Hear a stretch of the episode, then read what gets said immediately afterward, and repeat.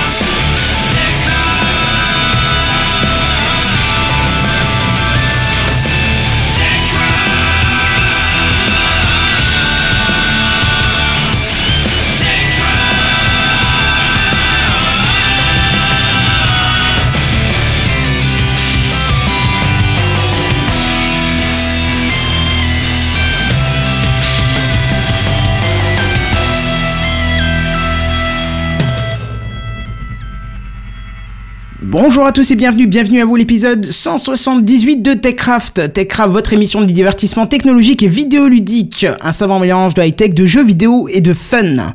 Internet qui déménage, Netflix hors connexion, GoPro ou Go to chômage. Son pros, sa rame, sa mère et sa galère, c'est ce soir dans TechCraft. Et comme d'habitude, je ne suis pas seul. Je suis avec Kaldin Seven, Benzine et Kichi, Feel. Salut les mecs, comment ça va? Salut Salut Yo Vous avez vu, je me suis trompé, je suis repassé sur l'ancienne intro à cause du Oui. problème de périscope. On a vu ça. Mais Et je trouve euh, ça un peu facile de, de blâmer Periscope. Et Mais, tu pas bah, un problème oui, de si. live YouTube aussi Euh, non, moi je diffuse, j'ai le live qui Le part aussi sur mon retour. Ah, ouais, il y a peut-être un plus gros décalage, je sais pas, mais en tout cas voilà.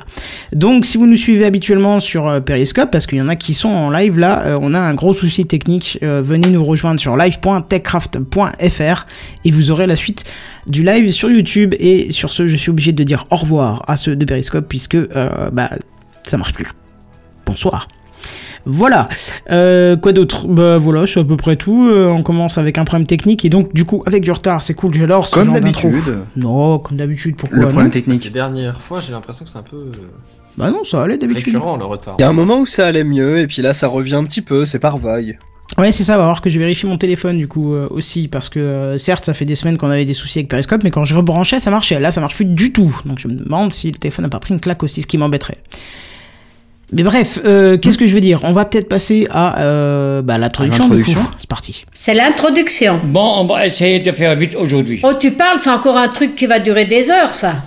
Des heures, non, ça dure euh, même euh, 17 minutes, 18 minutes, gros gros max, puisque euh, j'ai testé cette semaine euh, sur ma chaîne vidéo euh, YouTube un Steadicam. Un Steadicam à moins de 60 euros, et même bien moins de 60 euros, puisque je l'ai payé 55 euros. 99. Excuse-moi, tu peux pas dire bien moins de 50 euros, euh, bien moins de 60 quand il est à 55, il est pas à bien moins de 60 bah, ça fait quand même un sacré pourcentage tarif- à ce tarif-là. hein.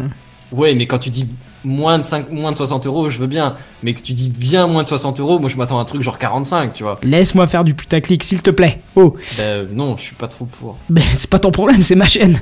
Mais, euh, mais oui, n'hésitez pas à jeter un œil. Si vous faites un petit peu de vidéo avec votre DSLR, donc avec un appareil photo numérique, euh, n'hésitez pas à euh, jeter, euh, jeter un œil dessus. Bon, apparemment, ça bug aussi sur YouTube. C'est bon, c'est bien. C'est la soirée C'est où la tout va me fête. casser les couilles. C'est- Non, c'est cool. Mais bon, qu'est-ce que vous voulez que je vous dise? J'y peux pas trop grand chose. Moi, j'envoie. Ça a l'air d'être bon pour l'envoi. C'est peut-être YouTube qui a aussi un souci. Il y a peut-être encore un serveur qui se fait attaquer dans le monde, comme il y a quelques semaines. On verra bien. Encore une attaque des DOS? Je sais pas, peut-être. euh, c'est bien, euh, c'est peut-être. Voilà. Euh, bon, voilà, je vous disais, un Steadicam à 55,99€. N'hésitez pas à jeter un œil sur la chaîne euh, Kenton57. Je vous ai testé ça. Il y a l'unboxing, le test, euh, les vidéos en extérieur, le retour. Il y a tout ce qu'il faut théoriquement pour que, euh, pour que ça puisse le faire euh, sympathiquement pour vous. Mhm. Et t'avais pas aussi fait une vidéo pour le l'autre objet là? Pour l'autre objet, c'est-à-dire, il faut que tu sois un peu plus précis. Bah dans ton introduction c'est marqué euh, Steadicam à 55 euros et Et? et le Steam Link. Ah, et le Steam Link à moins 60%. Oui, c'est vrai, mais j'ai pas encore fait la vidéo en fait. Ah d'accord. Ouais, la, la, la- comment, la vidéo va, va venir sûrement euh, au courant de la semaine. Je voulais d'abord faire le, le Steadicam parce que je voulais euh, voir si je pouvais m'en servir éventuellement pour Steam Link, ce qui me semble, Mhm. ce qui me semble pas possible, parce que c'est plutôt statique comme vidéo le Oui, Steam ça va être des plans statiques, ouais. Voilà, peut-être pour l'intro en extérieur, j'en. On verra, je verrai. Mais euh, en tout cas, voilà. Bon, apparemment, ça frise complètement sur YouTube. hein. Peut-être qu'ils sont nouveau attaqués. Moi, j'ai pas l'air d'avoir de soucis de mon côté. Ça envoie euh, purement. Puis, de toute façon, vous Ouais. l'avez en podcast audio. Je te confirme que côté lecture, euh, ouais, ça déconne. Ouais, je vois aussi sur mon retour, ça coupe. C'est bien, c'est la soirée, euh, c'est la soirée problème technique. Mais c'est pas grave. On va continuer. On va passer aux news high tech. C'est les news high-tech. C'est les news high-tech. C'est les news high-tech. C'est les news high-tech. T'as vu le dernier iPhone, il est tout noir. C'est les news high-tech. Qu'est-ce que c'est le high-tech? C'est plus de mon temps tout ça. On va faire une news relativement rapide, hein, parce qu'il y a un gros dossier euh, un petit peu plus loin. Alors du coup, j'ai choisi de vous parler de la voiture électrique. Tesla? Non, pas C'est Tesla. pas des courses, non euh? Non, non, non, non, non, non, non, non, pas tout de suite, pas tout de suite, euh, Barzan. Non, je vais pas parler de Tesla et Kichi, je vais parler de Mission E. Alors, on va pas parler d'Elon Musk, en tout cas pas directement, hein, puisque les voitures électriques dans l'inconscient collectif, bah c'est vrai que ça se résume à Tesla, hein, donc euh, c'est super cool, mais trop cher pour le commun des mortels. C'est vrai. Et autrement, bah il y a la Renault Zoé, super nul, et donc oui, bah, voilà. euh, C'est merci, mais non merci, quoi. T'as oublié la Twizy aussi.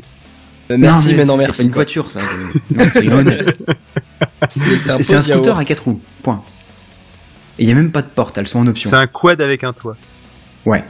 Et donc du coup, bah en fait, euh, il y a Porsche euh, qui du coup ne le voit pas du même œil et décide de concurrencer la marque de Monsieur Fantastique euh, en proposant la Mission E. Alors elle ne gardera certainement pas ce nom parce que ça fait très, euh, ça fait pas très Porsche justement tout ça. Mais on va euh, conserver cette appellation faute de nom définitif euh, type euh, Porsche 911, etc. Alors excuse-moi Seven, mais tu, tu nous parles de Tesla en disant que c'est un peu cher pour le commun des mortels, mais tu nous parles de Porsche juste après. Bon, Oui, c'est vrai. on reste Mais- sur une certaine partie euh, du commun des mortels, c'est ça? Disons que c'est le commun des mortels qui se paye une Rolex à 50 ans ou ce genre de choses. euh, Ah, tu les vois. gens qui Ah oui, réussissent leur vie, d'accord. Voilà, c'est ceux qui réussissent leur vie, c'est ça. Donc, du coup, au mois Pas de nous, juillet, bah, je sais Bah, pas. Il, il moi, je suis paraît que encore ça jeune. existe, il paraît que ça existe. hein. Je suis encore jeune, j'ai à- à peine 25 ans, donc du coup, peut-être qu'à 50 ans, j'aurai une Rolex et une Porsche. Alors sache que non, 25, tu n'es Ouais. plus jeune, tu fais partie des, de, de, de plus les jeunes. C'est-à-dire t'as plus les contrats avantageux, tout ça, tu vois. Arrête de parler, toi, tu dis des Non, choses. c'est jusqu'à mauvaises. 26. Et donc du coup, ouais, au mois de juillet, en fait, le vice-président de Porsche avait dit qu'il souhaitait vendre environ 20 000 véhicules par an, euh, mission E, hein, je parle, pour euh, rentabiliser l'affaire. À titre de comparaison, euh, ils vendent environ 31 000 Porsche 911 euh, chaque année. Donc ils 911, espèrent vendre quoi beaucoup de voitures. La 911, bah, c'est leur modèle phare en fait, euh, c'est-à-dire que c'est le modèle classique depuis les années 60. Euh, c'est c'est ce qui a fait euh, C'est le l'image modèle emblématique, quoi. Ouais, voilà, c'est c'est un peu euh, comme si tu me disais, euh, bah, qu'est-ce qu'ils font euh, Microsoft? Bah, Windows, par exemple. D'accord, ouais, non, mais il me fallait une image en fait. euh, C'est comme la Renault Clio, quoi. Ouais, ouais, c'est d'accord. Ouais, voilà, c'est c'est c'est un truc incontournable chez eux. Tu m'aurais dit le cabriolet de base, ça, ouais, c'est- c'était bon. Oui, mais ils font aussi des coupés, enfin bref. Euh, du coup, euh, le truc vraiment cool avec la mission E, elle créerait 1400 emplois. Eh, c'est cool ça. Non, Non, je non, déconne. non, en fait, ça, on s'en fout. Tout ce qui nous intéresse, c'est que le 0 à 100, il passe de, il se fait en 3 secondes 5. Le 0 à 200 en 12 secondes. Et 600 chevaux dans une 4 roues motrices dont la coque est faite à base de carbone, d'aluminium et d'acier. Donc, 500 c'est léger. km d'autonomie et une recharge sur un port à 800 volts contre les 400 volts utilisés habituellement. Ce qui permettrait justement de recharger la batterie, 80% de la batterie, pardon, en l'espace de 15 minutes. Ce qui est Ah plutôt ouais. rapide. C'est correct. Ouais, c'est correct, hein, ouais. En gros, la pause sur l'autoroute, euh, hop là, c'est bon quoi. C'est ça. C'est exactement ça. Bon, du coup, tu ferais pas 500 km, hein, tu ferais 80% de 500 km. Oui, mais, Mais en même c'est temps, pas si tu dégueu. fais une pause toutes les 2 heures, 2 heures et demie, euh, c'est bon, hein, c'est pas. Ouais, bah ouais. Tu, tu les fais de toute façon pas tes 500 bornes, donc t'as le temps de recharger ce qui te manque quoi. C'est vrai. Et du coup, bah voilà, tu peux partir dans, euh, en vacances au bord de la mer, tranquille, euh, et puis En remonter chez toi sans souci. Sinon, en termes d'accélération, ça correspond à quoi déjà la Tesla en le 0 à 100 Ah, il Euh, l'ordre de poil 4 moins, secondes? Mais je suis pas sûr. Non. On n'est pas loin, effectivement. Je crois que la Tesla, c'est de l'ordre de 4 secondes. Peut-être que la, la modèle P85, euh, la plus puissante, celle qui délivre l'équivalent de 800 chevaux, euh, c'est c'est de l'ordre de 3 secondes 5, quelque chose comme ça. D'accord, donc on est de l'ordre d'une Tesla surpuissante, quoi. en fait. Voilà. Bah, après, ça reste une Porsche, hein, donc euh, ils ont quand oui, même. oui, euh, non, mais c'est pour savoir parce que je m'attendais à ce que la Porsche elle soit euh, beaucoup, beaucoup, beaucoup plus puissante, du coup. Enfin, Bah, beaucoup plus Après, rapide à c'est vrai que l'accélération. Porsche, ils ont un peu le, le, le truc de base que, que, que- qui font des voitures de sport, mais la Voilà. motorisation, ça joue quand même beaucoup. Bah voilà, justement, euh, pour ceux qui s'étonnent de voir Porsche proposer l'électrique, en fait c'est leur alternative au mazout, car une célèbre phrase venant du PDG de l'époque disait « Le plaisir de conduite commence à 4000 tours minute ». Et en fait, c'est là où le diesel s'arrête, une manière de dire qu'il préférait l'essence au gasoil. Et du coup, euh, pour ceux qui ne le savaient pas, bah Porsche ils vendent déjà des Panamera et des Cayenne en hybride, essence électrique, ou bien pour les plus élitistes, la 918 Spider qui est aussi une hybride. Mais bon, là, je crois qu'elle fait 800 ou 900 chevaux, celle-là, et elle doit coûter dans les 1,5 million, 2 millions, donc euh, c'est pas pour monsieur tout le monde. Il faut un peu d'argent de poche quand même. Ouais, Ouais, c'est voilà. c'est 2-3 mois d'économie, quoi. Disons qu'avec la paye de TechCraft, on pourra se la payer un de ces quatre. C'est ça. Ouais, Une voiture 24 de fonction. 24 centimes par 24 centimes, euh, au bout d'un moment, euh, ça le fait, hein. Ouais, Non mais euh, euh, Ekichi, en gros, pour te, pour te représenter à peu près la durée qu'il va te falloir pour économiser un million, c'est grosso merdo selon ton job, hein, mais euh, c'est un an de, enfin une vie de, une vie de travail. Ouais, quelques mois, quoi. C'est ça. quelques trimestres. Une petite quantité de mois, quoi, disons. Bref, donc du coup, la mission E débarquera sur les routes en 2019, et évidemment, on vous tiendra au courant euh, de toutes les prochaines évolutions en détail, bien évidemment. On aura un test euh, de Seven quand il l'aura acheté, quand elle sortira, quoi. Oui, bien sûr, bien sûr, t'as raison. Euh, c'est pas avec les 24 centimes que je pourrais euh, me payer cette Porsche, hein, faut être honnête. Bah, Ouais. ça dépend, ça dépend. Faut vraiment le faire pendant très longtemps. Bah, disons, grosso merdo, il faudrait, euh, à 24 centimes par épisode, il faudrait, euh, ouais, 5 millions, quoi. Oh, ça se fait. Ouais, Ça va. Arrivé, arrivé au 5 millionième et quelques, euh, tu pourras. euh, Eh, vous vous souvenez de cette voiture euh Bah, elle roule plus maintenant. c'est un ça. peu le problème. Hein? Oui. Ben, du pas, coup, euh, j'avais a dit la phrase en magique, euh, je vous tiendrai La, au la courant. phrase Ouais. magique de la Je transition. disais, j'ai remis le périscope en route, j'essaie de faire la com pour ça que les gens nous rejoignent là. là-dessus, tu vois. Voilà, c'est ça. Je, C'est pour, n'ai- c'est pour ça on l'appelle au loin. C'est euh. pour ça qu'on t'a appelé gentiment. Non mais c'est bien, c'est bien. J'essaie de, de sauver le, ce, live puisque Periscope. Alors, vous voulez, qu'on rigole un petit coup? Allez, Vas-y. on va un petit peu. Raconte- Ça a l'air d'être coupé aussi sur Periscope maintenant. Enfin moi en tout cas c'est coupé. Ouais, Non, je sais pas. Bon bref, Euh, vous savez pourquoi ça marche pas? Non. Parce qu'apparemment j'avais trop de poussière dans mon dans mon dans mon embout euh, pour mettre le casque. Voilà, on est à ce niveau de de, de problème technique. Hein. euh, voilà, parce que je me suis dit tiens c'est bizarre parce que je- il y a un petit peu résistant le câble quand je le mets dedans. Je vais prendre un cure-dent, je vais vider. J'ai sorti 4,5 kg de poussière. Bah, un téléphone tu le mets dans la poche. Je suis sûr que dans ton dans ta Eh, prise t'en as aussi de la poussière. Ça, c'est un que- argument pour virer le port jack. ah ouais, ça ils auraient dû prendre comme euh, Il t'a payé combien, Johnny, là, euh, Kenton? Rien du tout. En plus il est parti apparemment, c'est ça. Oui, oui, je- j'en parlais sur le, sur le Slack il y a quelques Il jours, effectivement.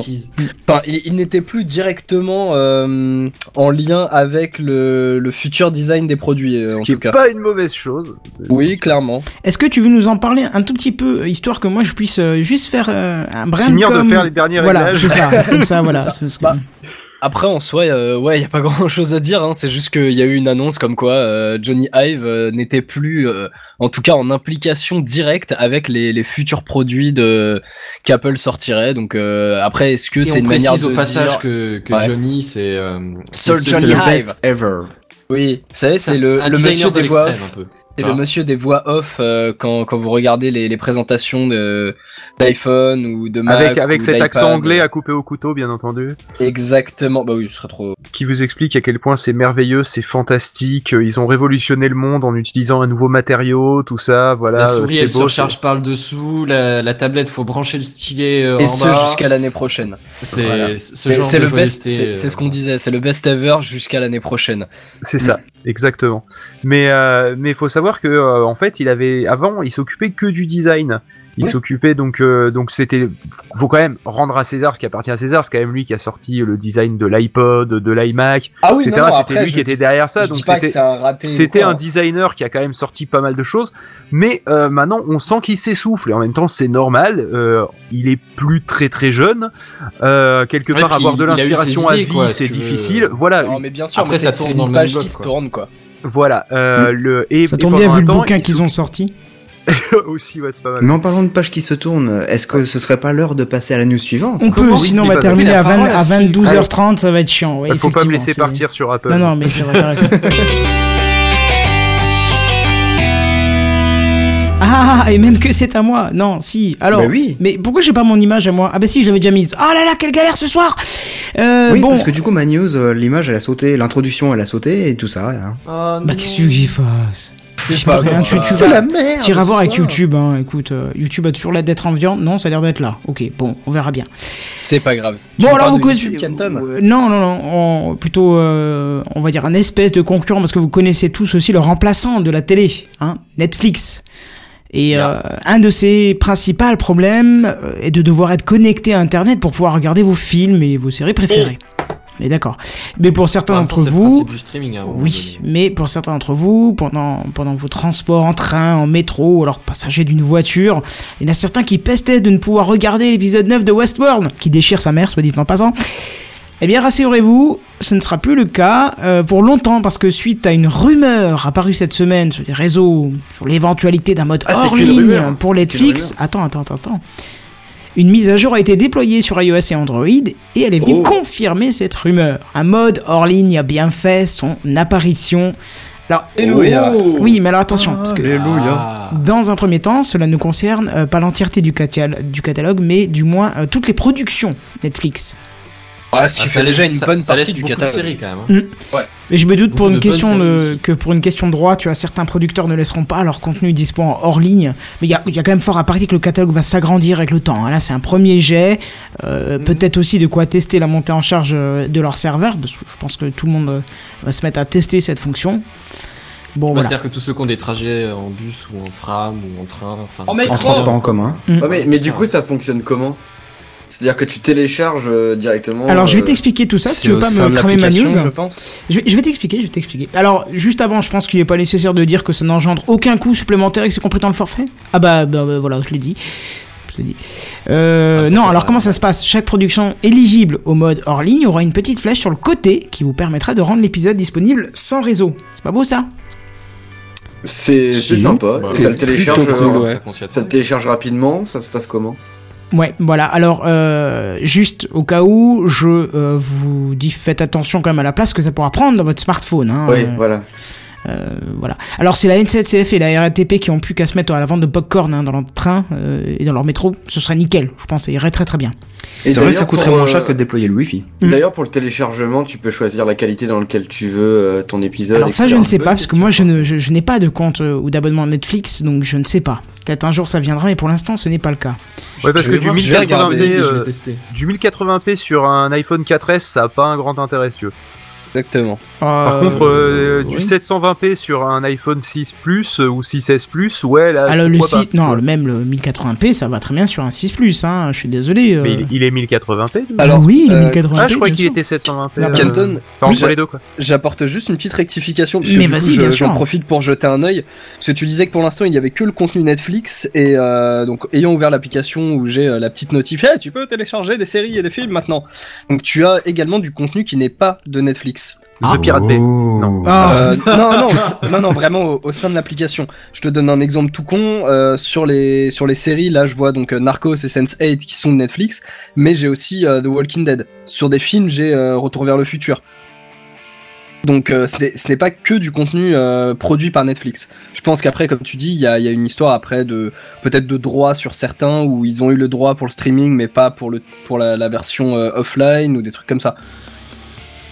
D'accord. Bon, bah, C'est- c'est un peu triste. ouais. C'est un peu triste si euh, du coup tu peux pas tout voir non plus. euh. Bon, au moins t'as le catalogue Netflix, quoi, j'imagine, en, en entier. Enfin, je veux dire, tous, toutes les séries à eux.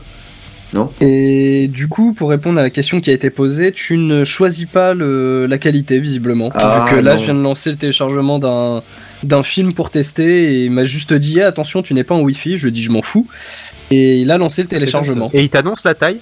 Pour un Euh, film, histoire de donner une idée. Bah écoute, ouais, j'ai pris au pif. Là, je suis sur euh, Equilibrium, donc qui dure 1h47 et je suis à 431 mégas. Très bon ah, film. ça va. ah bah c'est pas du HD alors. C'est pas de la HD, à mon avis, Ah, ça, ça doit être s'adapte, du, euh, du la MPK. J'imagine que ça euh, doit s'adapter à la résolution. Ouais, c'est ça, ça s'adapte. euh, Ouais, je pense. Mais, Ouais, mais du euh, coup, c'est gérable. Pour des séries, par exemple, tu peux, sur de la data, euh, te le télécharger euh, euh, avant de prendre le métro euh, Alors, pour le faire. tant euh, qu'à le faire sur la data, autant le faire directement en streaming, t'emmerdes pas à les DL avant, quoi. Enfin, Oui, Bah, mais quand t'es dans si. le métro, tu peux pas, Ouais, euh, ça. tu peux pas choper du réseau.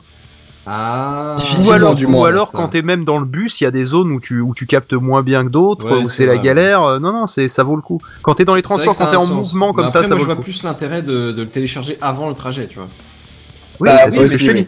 Tu Genre le dis que- soir, tu, le soir quand t'as fini, que tu mets ton téléphone à charger ou quoi, tu lances les mises à jour éventuellement et tu lances le téléchargement des deux épisodes qu'il va te falloir à l'aller et au retour le lendemain, tu vois. Ouais, une option de télécharger automatiquement les nouveaux épisodes d'une série quand t'es sur du Wi-Fi en arrière-plan, ça Ou serait télécharger, top ou télécharger automatiquement les- l'épisode après celui que j'ai vu, tu vois. Genre supprimer Oui, celui aussi, que ouais. j'ai vu et retélécharger le Ouais, suivant. ça, ça serait top moumoute. Mais espérons que ça soit une prochaine mise à jour. Mais euh, ça favorise pas par contre le piratage euh, à fond ce truc là Parce que du coup tu peux récupérer encore plus facilement euh, les Alors, épisodes. Alors, protéger. Mais YouTube honnêtement- propose déjà ça et du coup tu peux pas récupérer les vidéos. Oui, c'est ce que j'allais dire. Tu, tu n'as Ah, pas un, un fichier euh, MKV ou MPK, tout ce que c'est, euh, qui est gentiment stocké sur ton sur ton stockage interne ou externe Bah, tu l'as téléphone. forc- tu l'as forcément euh, stocké quelque part, donc a priori avec un Android routé, il y a des chances que tu puisses, qu'il y, a- qu'il y en ait un qui arrive à, à récupérer le, le fichier et à le, et à le déplomber.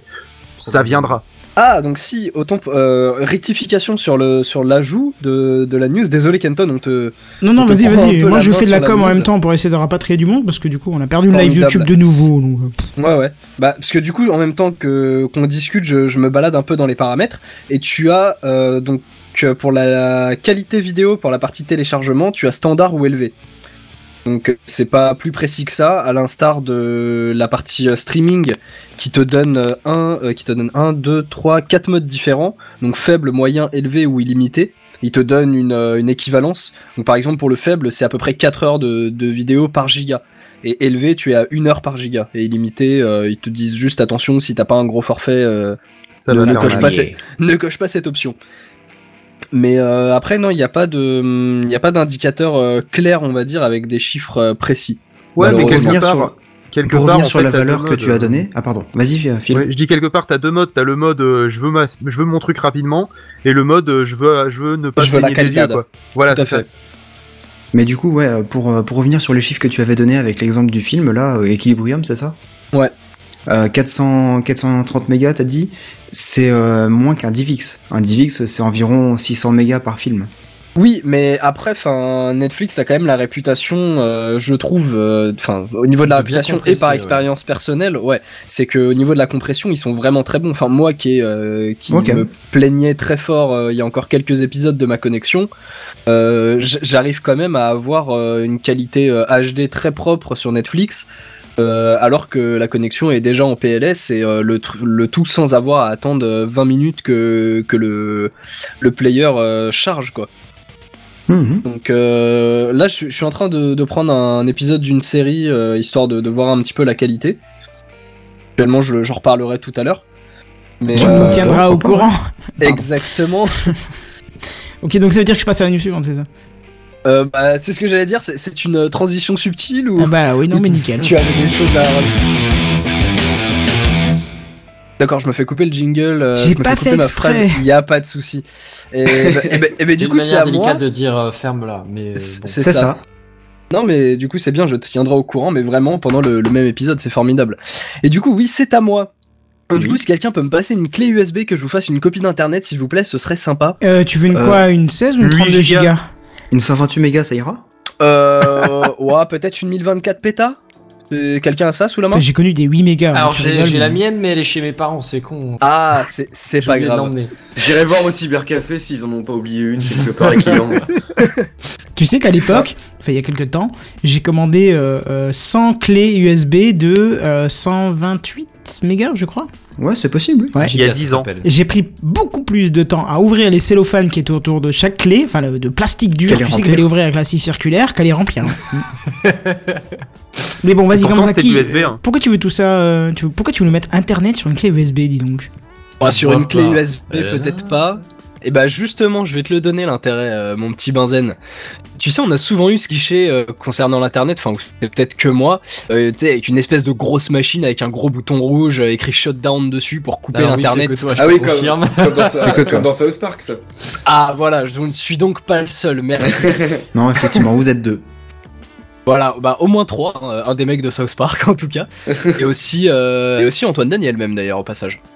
Bon, enfin, oui, bon, c'est on vrai. On s'éloigne un peu. Euh, Tu mais ouais, Grèce. Putain.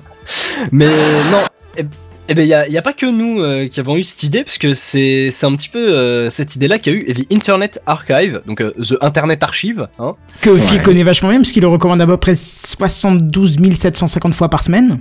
Et bah, Bah, écoute, oui, je vais je vais le faire une fois de plus, euh, mon cher Phil. Et fais donc. Formidable, merci. Mais c'est ouais, c'est un petit peu autour de pas, pas forcément de, de cette une grosse machine avec un bouton d'arrêt euh, de, shutdown, mais euh, plutôt de, de la copie euh, d'internet que euh, que c'est créé donc The Internet Archive. Mhm. Vra- vraiment ce but de prendre tout l'internet et euh, le copier dans le but principal de sauver bah, tout le contenu, euh, notamment le sauver de la censure. J'ai récupéré un vieux site qui avait été viré de chez Free comme ça. hein.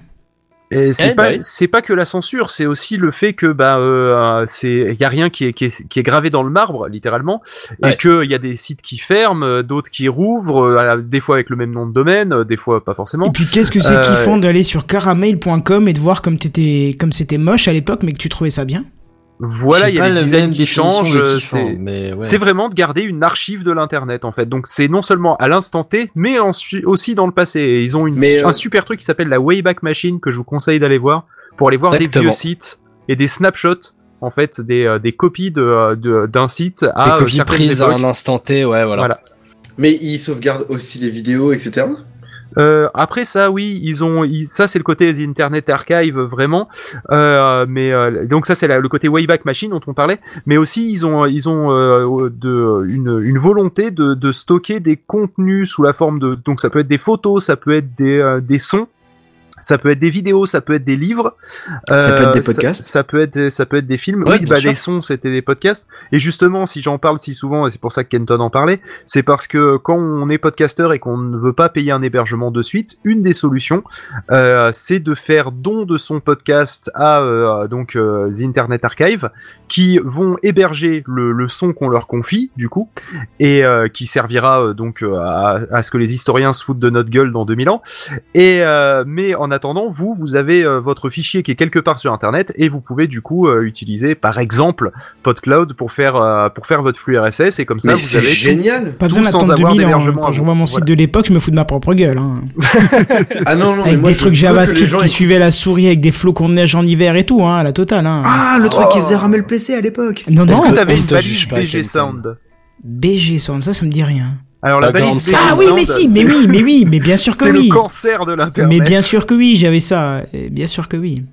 Moi j'ai trop envie de leur envoyer les premières sagas MP3 que je faisais quoi. Bah vas-y, C'est- vas-y. Juste pour que dans 2000 ans, il y a des mecs qui les réécoutent et en comprenant rien du tout. Ah, ce serait génial. Mais fais-toi hein, plaisir, c'est- hein, ouais. Je pense, que- je mais- pense que c'est Non mais pile merci dans pour la le- découverte là, hein. c'est génial ce truc. Eh ben, je t'en prie, c'est- c'était un peu aussi le, le but de cette news, euh, outre, euh, outre la deuxième partie, parce que bon, en soi, euh, voilà, on va me dire, euh, ouais, ok, c'est bien, mais voilà, justement, ça fait, ça fait un petit bout de temps que ça existe, parce que Ouais. donc pour info, euh, l'Internet Archive, donc outre les, les pétabytes de pages web, donc pour rappel, un péta c'est euh, environ 1024 Tera et un Tera c'est 1024 gigas. Je vous laisse mettre ça à l'échelle. Hein. 1 Euh, giga, c'est 1024 mégas et 1024 Ex- oui, mégas oui. font. euh, Non, enfin, mais voilà, 1024 le- kilos font un méga, pardon. Le, le, le giga va parler au, au- à la plupart des gens, euh, vu que maintenant, enfin, le, le, le stockage de, des Giga, c'est smartphones. un euh, milliard d'octets, donc euh, imaginez, c'est, euh, c'est, c'est en fait, je voulais ra- rappeler l'échelle du giga, tu vois, parce que maintenant tu dis un giga par-ci, un giga par-là, alors, je- c'est, c'est ce qu'on Oui, disait. oui, Il c'est y a vrai. plus de clé USB Milliard, c'est Tera, mais au final, un euh, giga, c'est déjà énorme, tu vois. Et un million de milliards, c'est 1024 Tera, donc un péta. Donc imaginez le, la quantité astronomique de données que c'est, quoi. C'est... Il y a- C'est-à-dire qu'en général, ton fichier. il y a beaucoup Excel trop de zéros, il là, ouais. fait quelques centaines, quelques dizaines, quelques centaines de kilos. Mais ils doivent avoir combien de serveurs pour stocker tout ça? C'est eh, impressionnant. bah, ben, eh ben justement. euh, C'est grâce à eux que le prix des SSD a baissé. C'est. Je suis pas sûr qu'ils Ah, aient tu- du SSD, hein, mais. euh, non, Ah non, je euh, pense, vu le prix au giga, ça m'étonnerait qu'il tourne en, en SSD. Euh, ouais, ou alors euh, je sais pas d'où ils trouvent leur argent, mais euh, leur plan m'intéresse. Hein. Mais donc juste voilà pour Mm. finir un peu sur la partie chiffres. euh, donc d'après l'association, ils récupèrent environ 300 millions de pages web chaque semaine. Oh putain. Ah oui, c'est 300 énorme. millions une semaine, voilà, c'est conséquent quoi. bien. Ouais, mais ça pèse rien les pages web en soi. Mais si tu les chopes pas les images. Genre, Ouais. ils ont des employés qui vont choper euh, chaque page. euh, Ah, Mais non, c'est comme Google, sauf que, sauf que au lieu de juste scanner pour récupérer les informations, ils, ils récupèrent la page. C'est ça. Voilà, donc euh, c'est comme. Google, ils ont des, ils ont des, des crawlers, c'est des petits programmes qui se baladent sur Internet, qui suivent les liens et qui, euh, et qui aspirent les sites. Du coup, C'est stylé. Histoire de pouvoir référencer le truc en fait. voilà. Mais c'est Mm. la, c'est la même chose que Google en fait. Hein. Globalement, c'est la même technique. C'est ça. Et donc la même chose que Google, ils font ça depuis euh, bah, un peu plus de 20 ans maintenant. Du coup, Ah ouais. voilà, euh, ce que c'est ce que c'est ce que je disais tout à l'heure. Voilà, si ok, c'est bien, ça fait euh, donc plus de 20 ans qu'ils sont là. Euh, c'est pas trop une news, euh, vous me direz. Mais pourquoi tu nous en parles alors C'est longtemps tout ça Exactement. Mais justement, ça revient un petit peu au goût du jour parce que récemment, avec l'élection de Miss Brandage euh, de Donald Trump, l'Internet Archive, elle a un peu chaud aux fesses en fait concernant la sécurité et la pérennité de leur projet. Et pour cause, hein, euh, parce que si vous avez suivi un petit peu le, le programme de notre euh, de notre cher Donald Trump, euh, la partie euh, censure d'internet, ça fait euh, ça fait partie de peut-être pas de ses priorités, mais en tout cas de ses projets euh, pour un futur relativement proche. Ah, c'est sympa ça. Oui, oui, c'est très sympathique. Ah, on se souvient, euh, bien sûr, je pense tous de euh, Donald Trump qui voulait appeler Bill Gates pour euh, bah, justement euh, trouver cette euh, cette superbe machine avec le gros bouton shutdown euh, qui est Internet et appuyer dessus. Comme si Comme- Bill Gates était le seul responsable d'Internet. Mais oui, bah Bah, oui. bien oui. sûr, c'est Comme lui s'il qui avait fait quelque les... chose à voir avec Internet. C'est lui qui fait les ordinateurs, c'est lui qui Sachant fait que c'est lui Internet. qui ne croyait pas en Internet, hein, donc. Oui, euh, de quoi, euh, Donald Trump ou euh, Non, Bill Bill Gates. Gates. Non, Bill Gates. Oui, parce que Ouais, mais ça, c'était à une époque euh, révolue. Oui, voilà. Et donc, euh, bah, pour protéger cette modeste copie d'Internet, euh, l'Internet Archive, ils ont eu la petite idée, c'est de prendre tout, tout leur, euh, tout leur serveur, leur data center, leur disque dur et, et tout ça, et euh, bah, de bouger un petit peu plus au nord, de passer la Au frontière. nord, bien plus au nord. Euh, oui, toujours plus au nord. Euh, bon, pas trop trop non plus, hein, pas au pôle, mais euh, du coup, ils veulent bah, envoyer tout ça au Canada. Alors évidemment, bah, bouger tout ça, on va pas juste envoyer ça sur Dropbox ou Google Drive, hein, étant donné vu la, la- la quantité de données relativement énorme. Et du coup, l'Internet Archive a récemment lancé un appel aux dons pour pouvoir effectuer bah, cette, cette énorme, cette titanesque opération de migration. Donc euh, voilà, vu qu'on est dans le, le petit instant promo euh, sur cette news pour, euh, pour l'Internet Archive, si vous voulez, vous pouvez contribuer ou même juste jeter un œil au projet sur le site archive.org. Directement sur, sur la il demande page. combien? Il demande combien en totalité? Tu sais? Alors c'est une excellente question. Je, je l'ai vu tout à l'heure, mais c'est vrai que comme je l'ai pas noté Et que t'es en Je ne train de regarder dans ton KGB. exactement, attends, laisse-moi regarder ça. Euh, ah ouais, mais non, mais il y a plein de textes, c'est chiant. Oh. Mais en tout cas, euh, ce qui ce qui ce qu'ils mettent euh, en en surlignage sur le sur le petit texte, c'est que si euh, tous les lecteurs, enfin tous les, les gens qui consultent la, la fameuse Wayback Machine que Phil Good évoquait tout à l'heure donnaient 50 dollars. Bon, effectivement, c'est une somme, hein, mais en théorie, euh, et ben si tous ces gens-là donnaient 50 dollars, et ben ils pourraient tout balancer au Canada. Et, Ah, mais attends, mais du coup, ça veut dire que c'est énorme ce qu'il demande. Ah bah oui. doit avoir quand Ouais, même mais un c'est paquet de énorme, Toutes les machines et les disques durs et il les transbahute, hein, à mon avis, ils relouent tout, des, tout le nouveau matos. Non, mais Rien que- sinon, ils ont qu'à appeler Amazon puisqu'ils envoient des camions. Qui c'est qui voulait la traiter celle-là? C'est le moment d'en toucher un mot. Ah, Je crois Deux que personne. Vous bousculez pas. Ouais. Euh, ouais, ça me non, ça me dit rien. Ah bah Je vois voilà. pas Bah, ça me dit rien non plus en fait. Non, Alors, mais, euh, je, je veux redire deux mots, ils ont qu'à utiliser les camions d'Amazon parce que Amazon envoie des camions pour euh, transférer des pétas de données si vous avez besoin. D'accord. mais bah, vraiment, c'est-à-dire qu'ils viennent avec un camion, tu connectes euh, tes- ton réseau informatique euh, via de multiples cartes réseau aux multiples cartes réseau du camion et tu peux transférer je sais plus combien de pétaoctets de données, c'est un truc euh, assez monumental et ils te disent même que si c'est pas assez, bah c'est pas grave, ils peuvent envoyer deux camions. Ah bah ok, bah envoyer deux camions. Mais c'est C'est des- vraiment pas con. Ah non mais c'est des Bah, voilà. Franchement, ouais, c'est malin. hein. Et ils disent que selon la quantité de données, ben ça marche mieux que euh, que d'envoyer euh, bah, Ouais, que via le réseau par le quoi. net, quoi, Ouais, ouais. de bah, passer par le d'ex- net. Bah oui, D'expérience personnel. toute une bibliothèque Steam, euh, Bah t'as ouais, t'as non. meilleur compte de, de foutre ça sur un disque dur et euh, de recopier le truc plutôt que de retélécharger. Ah bah, je vous rappelle que mes Hmm. 180 gigas de photos ont mis euh, combien 6 semaines et demie pour être envoyés Ouais, avec ma connexion de, méga- avec Ah ouais, connexion de merde. même. T'aurais pu. Et j'ai pas la pire, Un hein. de train pour les, les, les- Ah oui, pour les ramener sur mon serveur chez OVH à Roubaix, ouais, C'est j'aurais ça. pu, ouais. Mais carrément, Carrément. ça m'a pris moins de temps, mais carrément. Mais tu sais que d'expérience personnelle, la différence qu'il y a entre une connexion ADSL et une connexion fibre, par exemple, ça vaut le coup que je prenne ma bagnole euh, et aller squatter la connexion fibre de POF quand j'ai des uploads à faire. C'est plus rapide que si je la faisais depuis mon ADSL quand on commence à toucher un ou deux gigas. Ah bah oui, oui, oui, je te, je Bah te ouais. crois bien, bien Donc euh, j'imagine bien qu'un camion avec des péta, euh, des pectaoctets, euh, oui, effectivement, c'est plus rapide que de. fassent une tournée comme les camions de la poste ou quoi, tu vois. voilà. Ah oui, ce serait classe ça. Les mecs viennent sonner chez toi. Bonjour, ça fait de la donnée à trans... Non, ok, bah, bonne journée. hein. C'est pour un enlèvement de données. Bonjour. À la semaine prochaine. Bonjour, c'est ici pour les 300 mégas retirés? Oh, c'est pas intéressant aujourd'hui. Vous avez pas 300 gigas? Ah, mais on aurait le droit à un super calendrier des livreurs de données, quoi. Bah moi Et ça, ça, ça me dérangerait pas de, de Ah, un petit calendrier, ouais, effectivement. Et tiens, on, on rebalance quelques chiffres euh, pour, pour répondre à des questions qui ont été posées pendant la news. Donc pour info, euh, l'Internet Archive, ils sont 150. 150 pélos à gérer donc euh, 20 ans de d'archives de, de l'internet. Donc à savoir euh, C'est des de- bénévoles ou des salariés?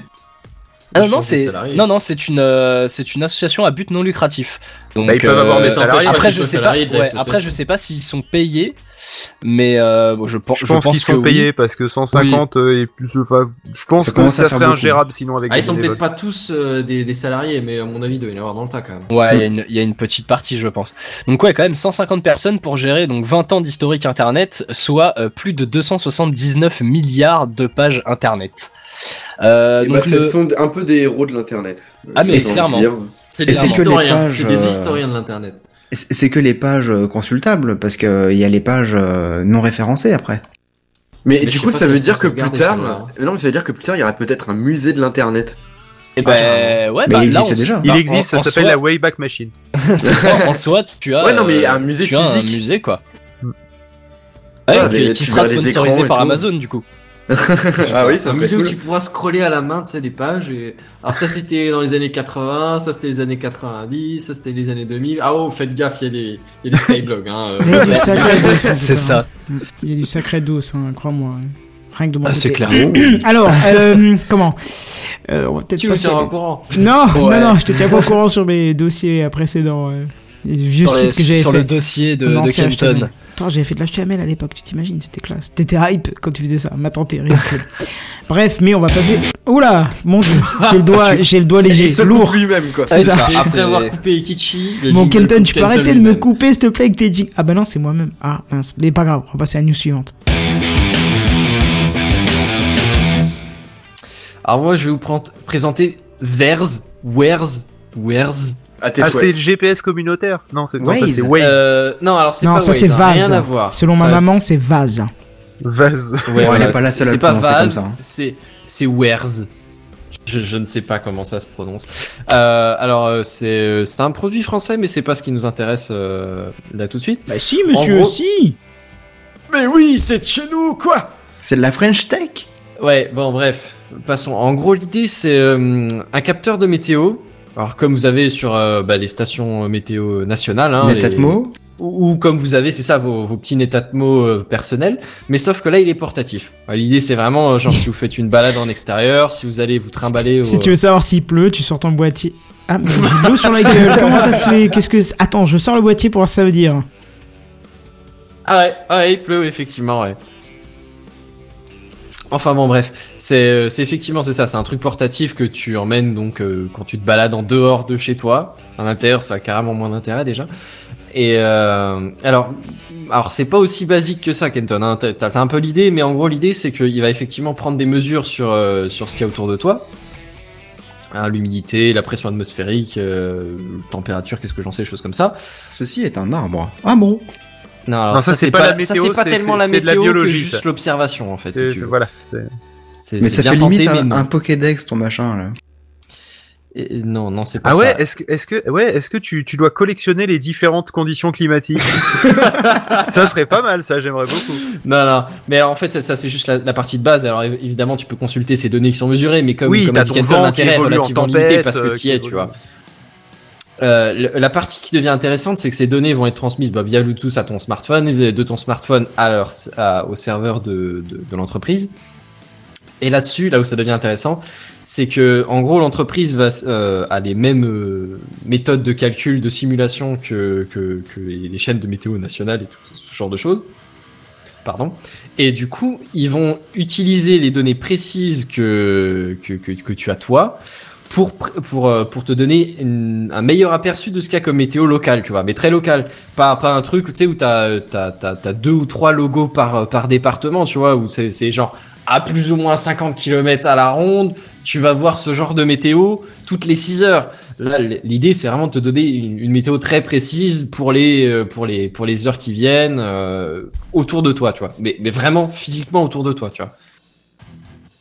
Alors, moi, je trouve ça assez intéressant déjà pour quand tu vas faire des balades. Mais, euh, ou quand tu prévois de sortir, genre, tu sais, t'es en vacances à Pétaouchnok et euh, vraiment, je veux dire, tu, te balades dans un coin que tu connais pas trop, je veux dire, t'as pas vraiment envie de te faire surprendre par l'orage. Et en même temps, sur la, sur, sur, sur la carte météo, il y avait un orage, mais c'était un peu plus au nord, t'es t'es entre les deux points, tu sais pas trop, tu vois. Du coup, ça peut être pas mal pratique dans ce genre de situation. Et alors là, alors là, par contre, je vais partir sur de, sur un peu d'extrapolation, hein, c'est, pas dit tel quel, mais, euh, mais alors le, le fait est que eux ils se basent sur des données d'open data, euh, bah, c'est, en gros le, le gouvernement qui met à disposition de tout le monde les, les données météorologiques qui relèvent. Mais alors là où, là où ça pourrait devenir très très intéressant, c'est un peu à la manière de Waze où en gros les, les données de trafic sont partagées entre tous les utilisateurs. Est-ce que par hasard ils pourraient pas mettre en ou est-ce qu'ils le font pas? Enfin je, sais pas du coup c'est pas précisé. J'ai regardé dans leurs données ils le précisent pas spécifiquement. Mais est-ce que les, les données de, de, de météo locale que tu prélèves via ton appareil qui est trans envoyé jusqu'à leur serveur, est-ce qu'elles seraient pas utilisées pour améliorer aussi la- l'appréciation de ceux qui sont pas loin autour de toi, tu vois? Bah, ça serait con qu'ils le fassent pas, si tu veux, à ce Mais vu qu'ils c'est ça, vu qu'ils ont déjà les données euh, qui sont ramenées jusqu'à leur serveur pour le calcul et que bah euh, voilà ils font font les calculs, ils ont la position du mec, ils ont ils ont à peu près tout. Alors je suppose qu'ils le font, mais c'est dit précisément nulle part, donc je donc je sais pas. Après. Euh, Honnêtement, je trouve ça plutôt classe. Et du coup, ça a un sens en plus, parce qu'en général, bah, tu te balades, euh, tu te balades dans les circuits touristiques, euh, voilà quoi. Il y a de bonnes chances qu'il y ait d'autres gens qui fassent plus ou moins les mêmes balades, tu vois. En hiver, que ce soit les stations météo, que ce soit euh, les, les lacs en été, qu'est-ce que j'en sais comme conneries, tu vois. Hmm. Et du coup, ça peut. Enfin, moi, je vois, je vois vraiment l'aspect communautaire de. Bah, c'est un peu comme Waze, quoi. Chacun euh, recense plus ou moins son trafic et tout le monde en profite sur le général. Et du coup, ça permettrait aussi d'affiner un petit peu les, les prévisions, par exemple, de Météo France, euh, qui vont dire, bon, bah, sur le secteur euh, sud-ouest, on prévoit peut-être des orages. Oui non. Euh, ça, ça nécessiterait que que les que la société remette ses, ses données en open data et que. bah, Et c'est pas le cas C'est pas précisé, comme dit. Je sais même pas s'ils utilisent des données des autres utilisateurs pour, euh, enfin, des utilisateurs A pour les utilisateurs B et ainsi de suite. Tu vois. Mhm. Ça, c'est même pas précisé. C'est une extrapolation de ma part. Ça paraît relativement crédible, hein, mais, euh, mais c'est pas précisé. D'accord. Et, euh, et du coup, ça nécessiterait qu'ils réouvrent les données. Euh... Après, c'est pas impossible, hein, parce que je veux dire, au final, c'est- exactement la même chose que ce que prennent tes stations fixes euh, à, à l'année. Hein. Mais, euh, mais c'est pas impossible, mais c'est pas précisé, donc c'est de, c'est de la supposition. Mais c'est vrai que ce serait ça- plus ou moins cool quand même, euh, parce qu'en plus, du coup, ça t'améliore la, ça améliore pour tout le monde, quoi. C'est, ce serait vraiment un truc sympa. Ouais, mais personnellement, je trouve ça dingue qu'on soit toujours euh, à fond sur euh, oh quel temps il va faire euh, dans X euh, temps. Je veux dire, euh, tu regardes par la fenêtre ou tu vas dehors.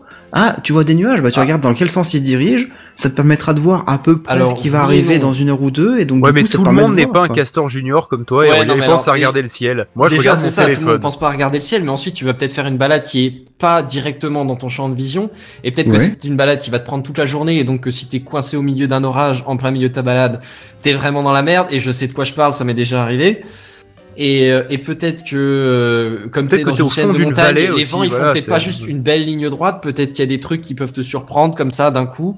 Oui, Peut-être que la météo peut complètement changer du tout au tout en une demi-heure et, euh, et Ouais, bah, t'aurais été regarde content même- de Je confirme. euh, On l'a vu Même sur, euh, même en Ile-de-France, hein, tu, tu le vois très bien, quoi. Tu veux aller. oui, euh, tu passes du gris au gris. Ouais, c'est ça. euh, Non, non, non. En Ile-de-France, genre, vous voyez le ciel, quoi. Non, mais. Eh, mais c'est oui. ça. Mais oui. Figurez-vous que oui. euh, Il y a, je me souviens, c'était il y a trois ou quatre mois, j'ai vu un peu de. il peu est de passé soleil. à, à euh, l'observatoire de, de l'espace et puis euh, ils lui ont montré des photos.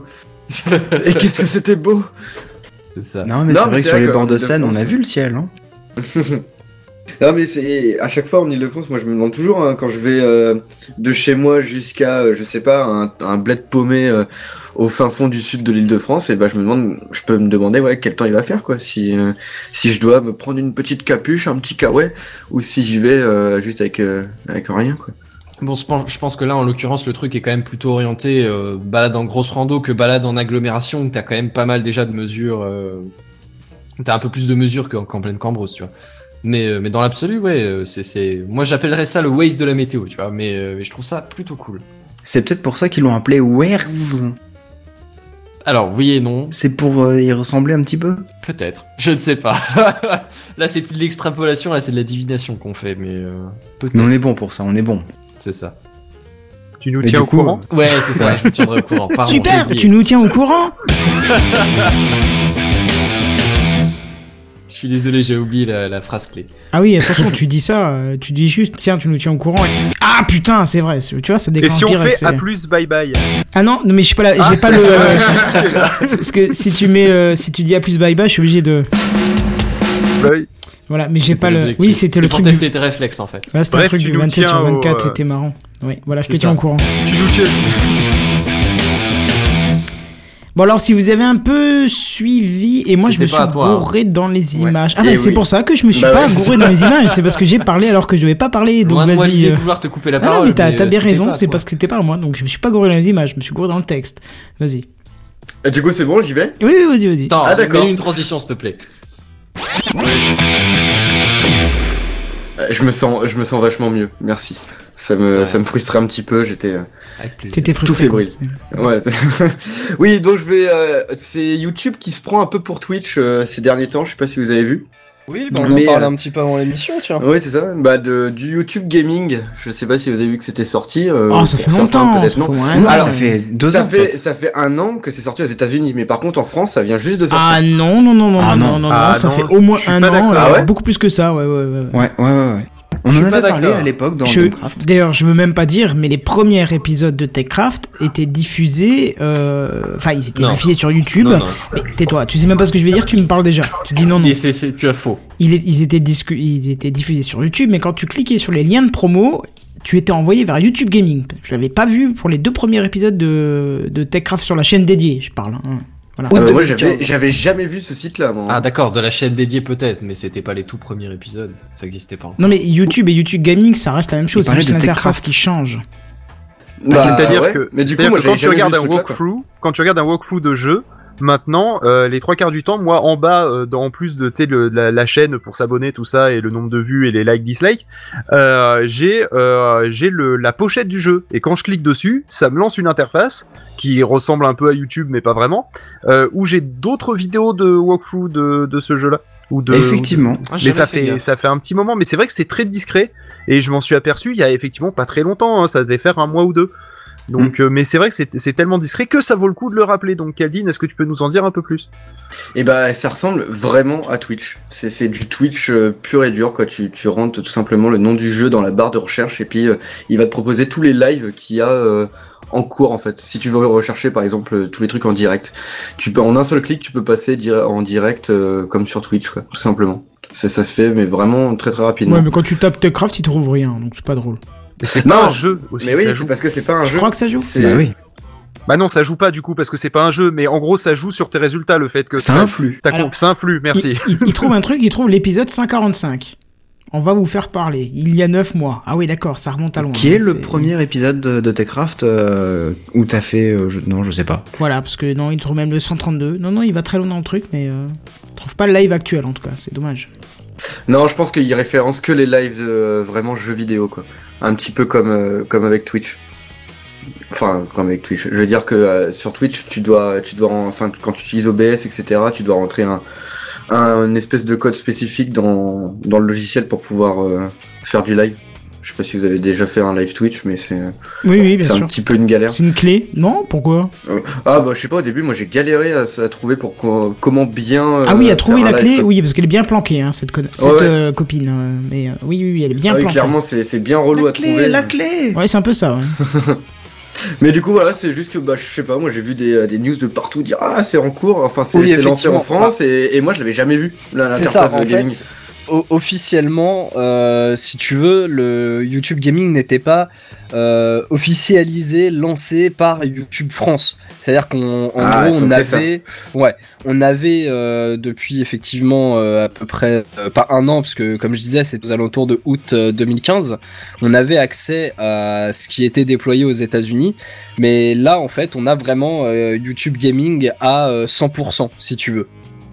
Ça, par contre, oui, c'est euh, dispo depuis Oui. aujourd'hui. Mais d'ailleurs quand, moi, je vais quand moi je vais dessus bah ça évidemment ça prend directement les abonnements que j'ai euh, sur euh, sur YouTube euh, normal sauf que ça met que les vidéos de gaming quoi vraiment que ça Ouais, voilà, que les vidéos des, euh, des mecs que je suis qui font du gaming. C'est-à-dire que tu as vraiment la séparation entre, euh, pardon, entre YouTube et YouTube euh, jeux vidéo, quoi. Bah après, en, en même temps, ça te permet juste de séparer euh, des autres chaînes YouTube, mais bon, c'est Ouais, ça te fait pas un permet classement aussi- quoi. ça te permet aussi de découvrir peut-être plus facilement du contenu euh, Oui, lié aussi. euh, vraiment dans, dans, dans le contexte, que ce soit par rapport aux youtubeurs que tu vas regarder ou euh, par rapport au jeu auquel, euh, auquel ils jouent. Ce qui n'est peut-être Ouais, pas forcément le cas dans les recommandations classiques YouTube en fait. Moi, je veux surtout qu'ils veulent vraiment détrôner Twitch dans. Bah, dans Ah Ah bah c'est une mieux, guerre. Hein. Ouais, clairement, Ils essayer, ils hein. aiment pas. hein. Bah oui, Eh bah Twitch est- est beaucoup trop. Euh, Bah, Twitch, Twitch a le soutien, enfin Twitch a Amazon derrière quoi. Je- Ouais. Je, rappelle juste Oui, ça. ça. Ça doit Donc faire mal d'ailleurs. Bah, bon, pourquoi Vu la taille de c'était- leur serveur. C'était ironique, ça veut dire qu'ils sont tranquilles pour un moment en fait, parce que du coup ils ont, ils ont le budget Amazon aussi quoi. Ah oui, c'est sûr. Et Amazon euh, n'a pas racheté Twitch pour le laisser de côté, tu vois. Et on a, on a, on en a parlé maintes et maintes fois, euh, les investissements qui ont été faits euh, pour. euh, Ouais, pour puis ils Twitch. offraient, je crois, ils offraient euh, des, euh, des des codes pour Twitch aussi. J'avais euh, Bah, entendu oui, ça il y a pas comme je suis longtemps. premium, j'ai théoriquement euh, un truc à mettre. Enfin, je, je peux euh, régaler un tu- Twitcher, quoi. Ouais, c'est ça. Tu peux lui donner. En fait, tu peux t'abonner à, à son. Le à son- subscribe, à son- à sa truc, ouais, à sa, à subscribe S'il à est, son- à sa s'il chaîne. est partenaire Twitch. Oui, Si, voilà, c'est tu ça. n'as pas cette option. Parce que sinon, j'allais dire, je vais le mettre sur mon compte, ça va être vite fini. Mais... Oui, mais on a, Ouais, en justement, c'était peut-être pour éviter ça, je crois. Ouais. Hmm, Ça me dit quelque chose aussi. Ouais. Enfin, bon, mais du coup, YouTube, c'est pas tout ce qu'ils ont fait. Ils ont aussi passé à un nouveau format euh, de, de live aussi. En fait, euh, c'est possible maintenant de faire un live directement en 4K euh, UHD, donc c'est le truc le plus euh, fort en 4K si j'ai bien compris le truc, et en 360 degrés directement aussi. Ouais. Donc Ça tu peux faire ça, un... hein. ah ouais, c'est ça, c'est plutôt cool quand même hein, de, de pouvoir faire un live euh, à 360 degrés. Ça peut être, euh, ça- enfin je sais pas, ça peut être marrant dans certaines. Il faut avoir le débit qui va bien. Hein. Ah oui, je pense aussi. Ouais. C'est pas là, c'est Joe pas- Clodo qui fait ça. hein, dans Alors, je vais pas faire ça avec ma la 4K, DSL. Hein. De quoi? C'est de l'upload de 4K, hein, c'est tout. hein. Ouais, mais Euh, justement, en live, euh, faut quand même oui. avoir un bon débit. Ah oui, En oui, direct oui. live, c'est chaud quand même. Hein. euh. C'est, euh, je crois qu'il faut compter euh, peut-être du 6 mégas euh, secondes ou un truc comme ça euh, minimum pour le euh, pour du euh, pour du 1080p. Le Full Donc, HD, le voir, maximum que YouTube accepte, c'est 8 mégabits seconde. Après, tu peux envoyer, mais... Euh... Non, pardon, c'est le minimum, je crois. Oui, le minimum. Euh, oui, le minimum, pardon. Pour que ce soit à peu près fluide. Non, c'est même pas Ah à bah peu là- près fluide, c'est ce qu'il Bah demande. là, je euh. vois, justement, je vois YouTube, il demande pour le 4K HUD en 60 IPS. Alors, par contre, ça, je sais pas ce que c'est le IPS. Image par seconde. Ah, euh, pardon, autant pour moi. Il faut en compter entre 20 et 50 euh, émos secondes. Ah ouais Ah oui, oui, non, c'est pas mal quand même, hein. Euh, je... C'est vraiment pas Joe Clodo qui fait ça dans son salon, quoi. Ah, il faut vraiment Même que la France tire de la, de, de fibre optique vers chez les gens, parce que sinon ça va, de- ça va devenir... S'il vous euh, plaît, oui. Je- J'aimerais bien. Pareil, Ça la même.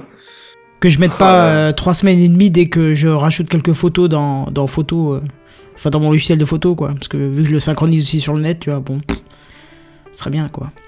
Hein, Free Toi qui sature YouTube tous les soirs à 8h, plus d'HD, plus rien, fini. Enculé. Pardon, excusez-moi. Euh, Et étais où, sinon, du coup pour, euh, bah, sinon, pour- en fait, juste pour euh, finir, en fait, euh, pour lancer justement entre guillemets cette, ce, euh, ces lives en 4K HUD euh, du futur, euh, ce soir il y a une, un live direct de euh, the Game, des Game Awards 2016, euh, direct sur YouTube avec euh, en- normalement en 4K euh, du Je hardcore sais du même pas ce futur. que c'est. Bah en gros c'est une c'est une espèce de grosse cérémonie qui récompense les meilleurs jeux de l'année. Ah, donc c'est c'est là où les éditeurs ont le plus payé, c'est ça? Oui, Oui, oui, d'accord. Ouais non mais tu vas tu vas voir que Dishonored 2 il va se retrouver dans, dans, dans un certain truc hein et puis que euh, enfin je sais pas quel autre jeu euh, la con est sorti cette Je sais pas, année j'ai pas mais- Call of Duty, le dernier. Oh non il a fait un flop. Overwatch visiblement serait très très bien placé pour Oui. euh, pour les Game Awards de cette année en fait. Ouais je pense que Overwatch Et ils avec raison, quelques hein. trucs hein. Et avec raison. Ah oui ça je suis d'accord c'est juste C'est vrai, c'est quoi comme jeu, 2, ça a raison. Ok, pardon. Ouais, Mais, c'est euh, vrai. Du coup, leur live des Game Awards, là, il fonctionne aussi bien que le nôtre ou pas? Ah, C'est peut-être ah, pour ça qu'il fonctionne euh, ah, pas, oui. fonctionne pas C'est bien. peut-être C'est pour ça. c'est peut-être pour ça. Mais là, il a l'air d'avoir repris le live YouTube. Il a l'air de C'est tenir. parce- mais C'est parce que eux ils sont branchés sur les camions Amazon. voilà. ça doit être ça. Bon, bah très bien. Je pense que t'as fait le tour là. Oui. Oui, cool. On va faire encore un petit, euh, deux trois petites news et on passera au dossier. Mais pour l'instant, on va parler un petit peu de GoPro. Fameuse news que j'ai commencé avant alors que je n'aurais pas dû. Euh, petite priorité qui me permet de changer l'image. Alors, je sais pas si vous avez un peu suivi les TechCraft précédents. euh, vous avez peut-être pas pu louper le fiasco des batteries Samsung qui servaient de chauffage puis d'allume-feu quelques minutes après. Et, et du coup, j'étais dans l'obligation aussi de vous parler des problèmes de batterie euh, que GoPro avait rencontré avec son drone euh, Karma, qui a plongé Oui. d'ailleurs encore plus GoPro dans la tourmente. Déjà qu'ils allaient pas bien fort. Hein. Alors, drone- 2500 drones, tu nous avais dit. Ouais, c'est passé à 2008. Mais euh, le drone Karma qui, contrairement au Galaxy, ne chauffait pas, mais qui tombait, tout simplement. Un peu comme les résultats de GoPro qui n'en finissent pas de chuter. Et encore plus depuis le rappel des Karma, euh, d'ailleurs au point que le fabricant annonce son deuxième plan social de l'année. 15% du personnel va go to chômage. Là, ce sera pas GoPro, ça sera go to chômage. Soit près de 200 personnes à plein temps dans l'entreprise.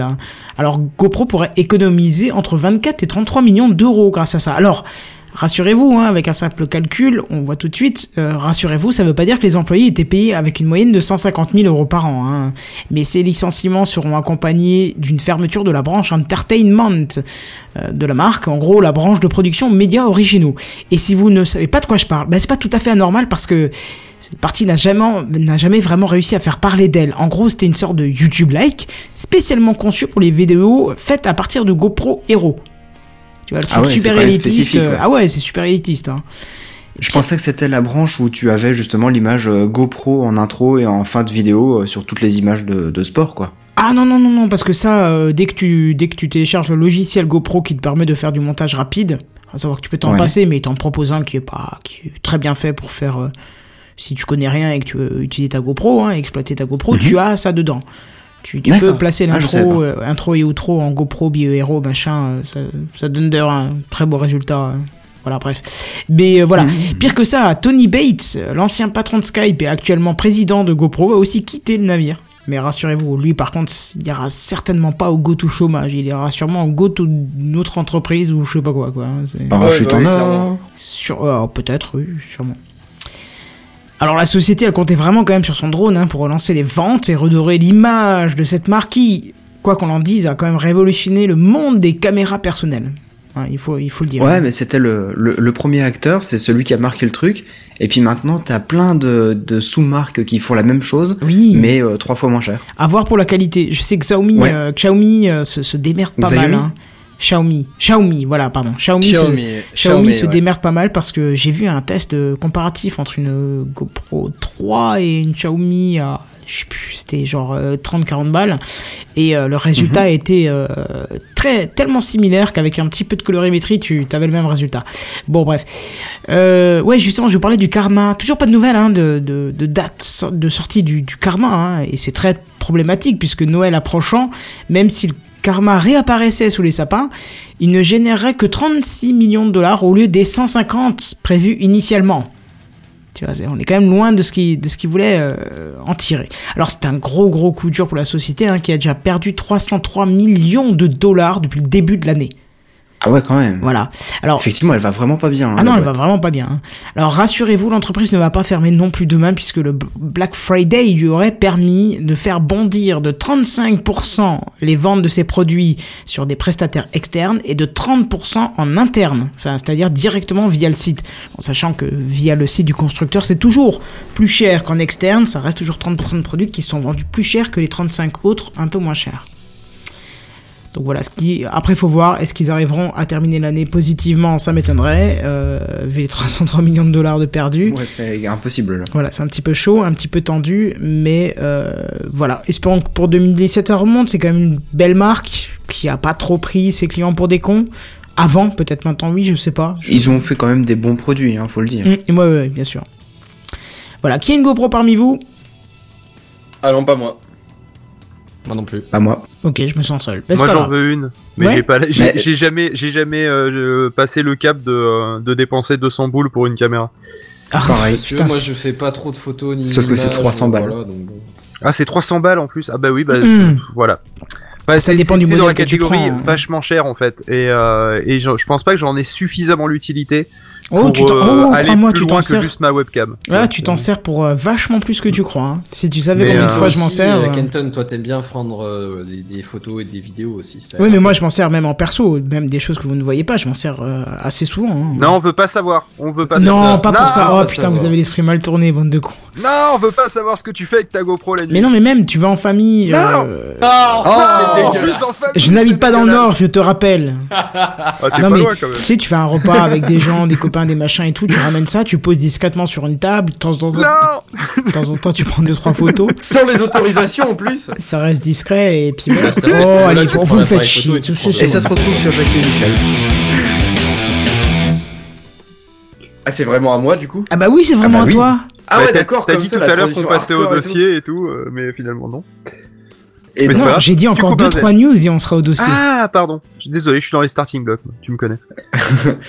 Alors du coup, moi je vais vous parler. Bah tout à l'heure, on parlait justement de Netflix qui permet de, de télécharger ses épisodes maintenant en offline et tout ça.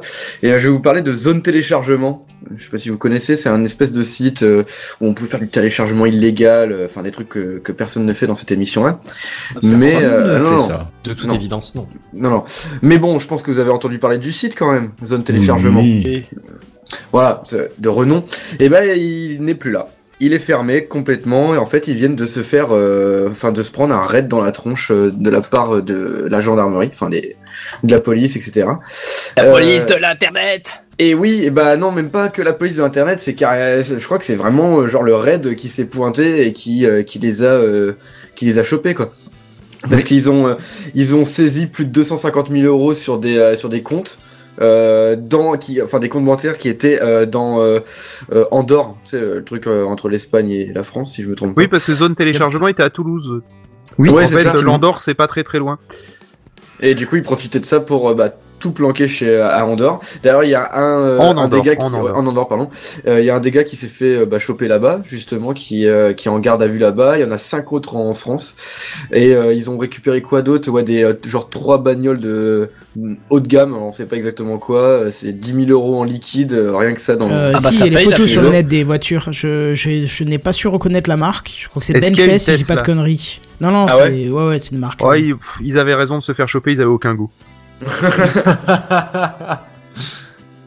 Mais du coup, ouais, il y a même des vidéos qui tournent où on voit euh, l'intervention en cours, etc. On a l'impression que c'est Mhm. euh, que c'est exactement comme, euh, tu sais, pour euh, celui qui avait fait Mega, enfin Mega Upload, quand il s'était fait... Kim euh, Dotcom. Kim.com. Ouais, Kim.com, quand il s'était fait... Euh, bah, qui, c'était le, squat, le SWAT ou un truc dans le genre qui s'était pointé chez lui.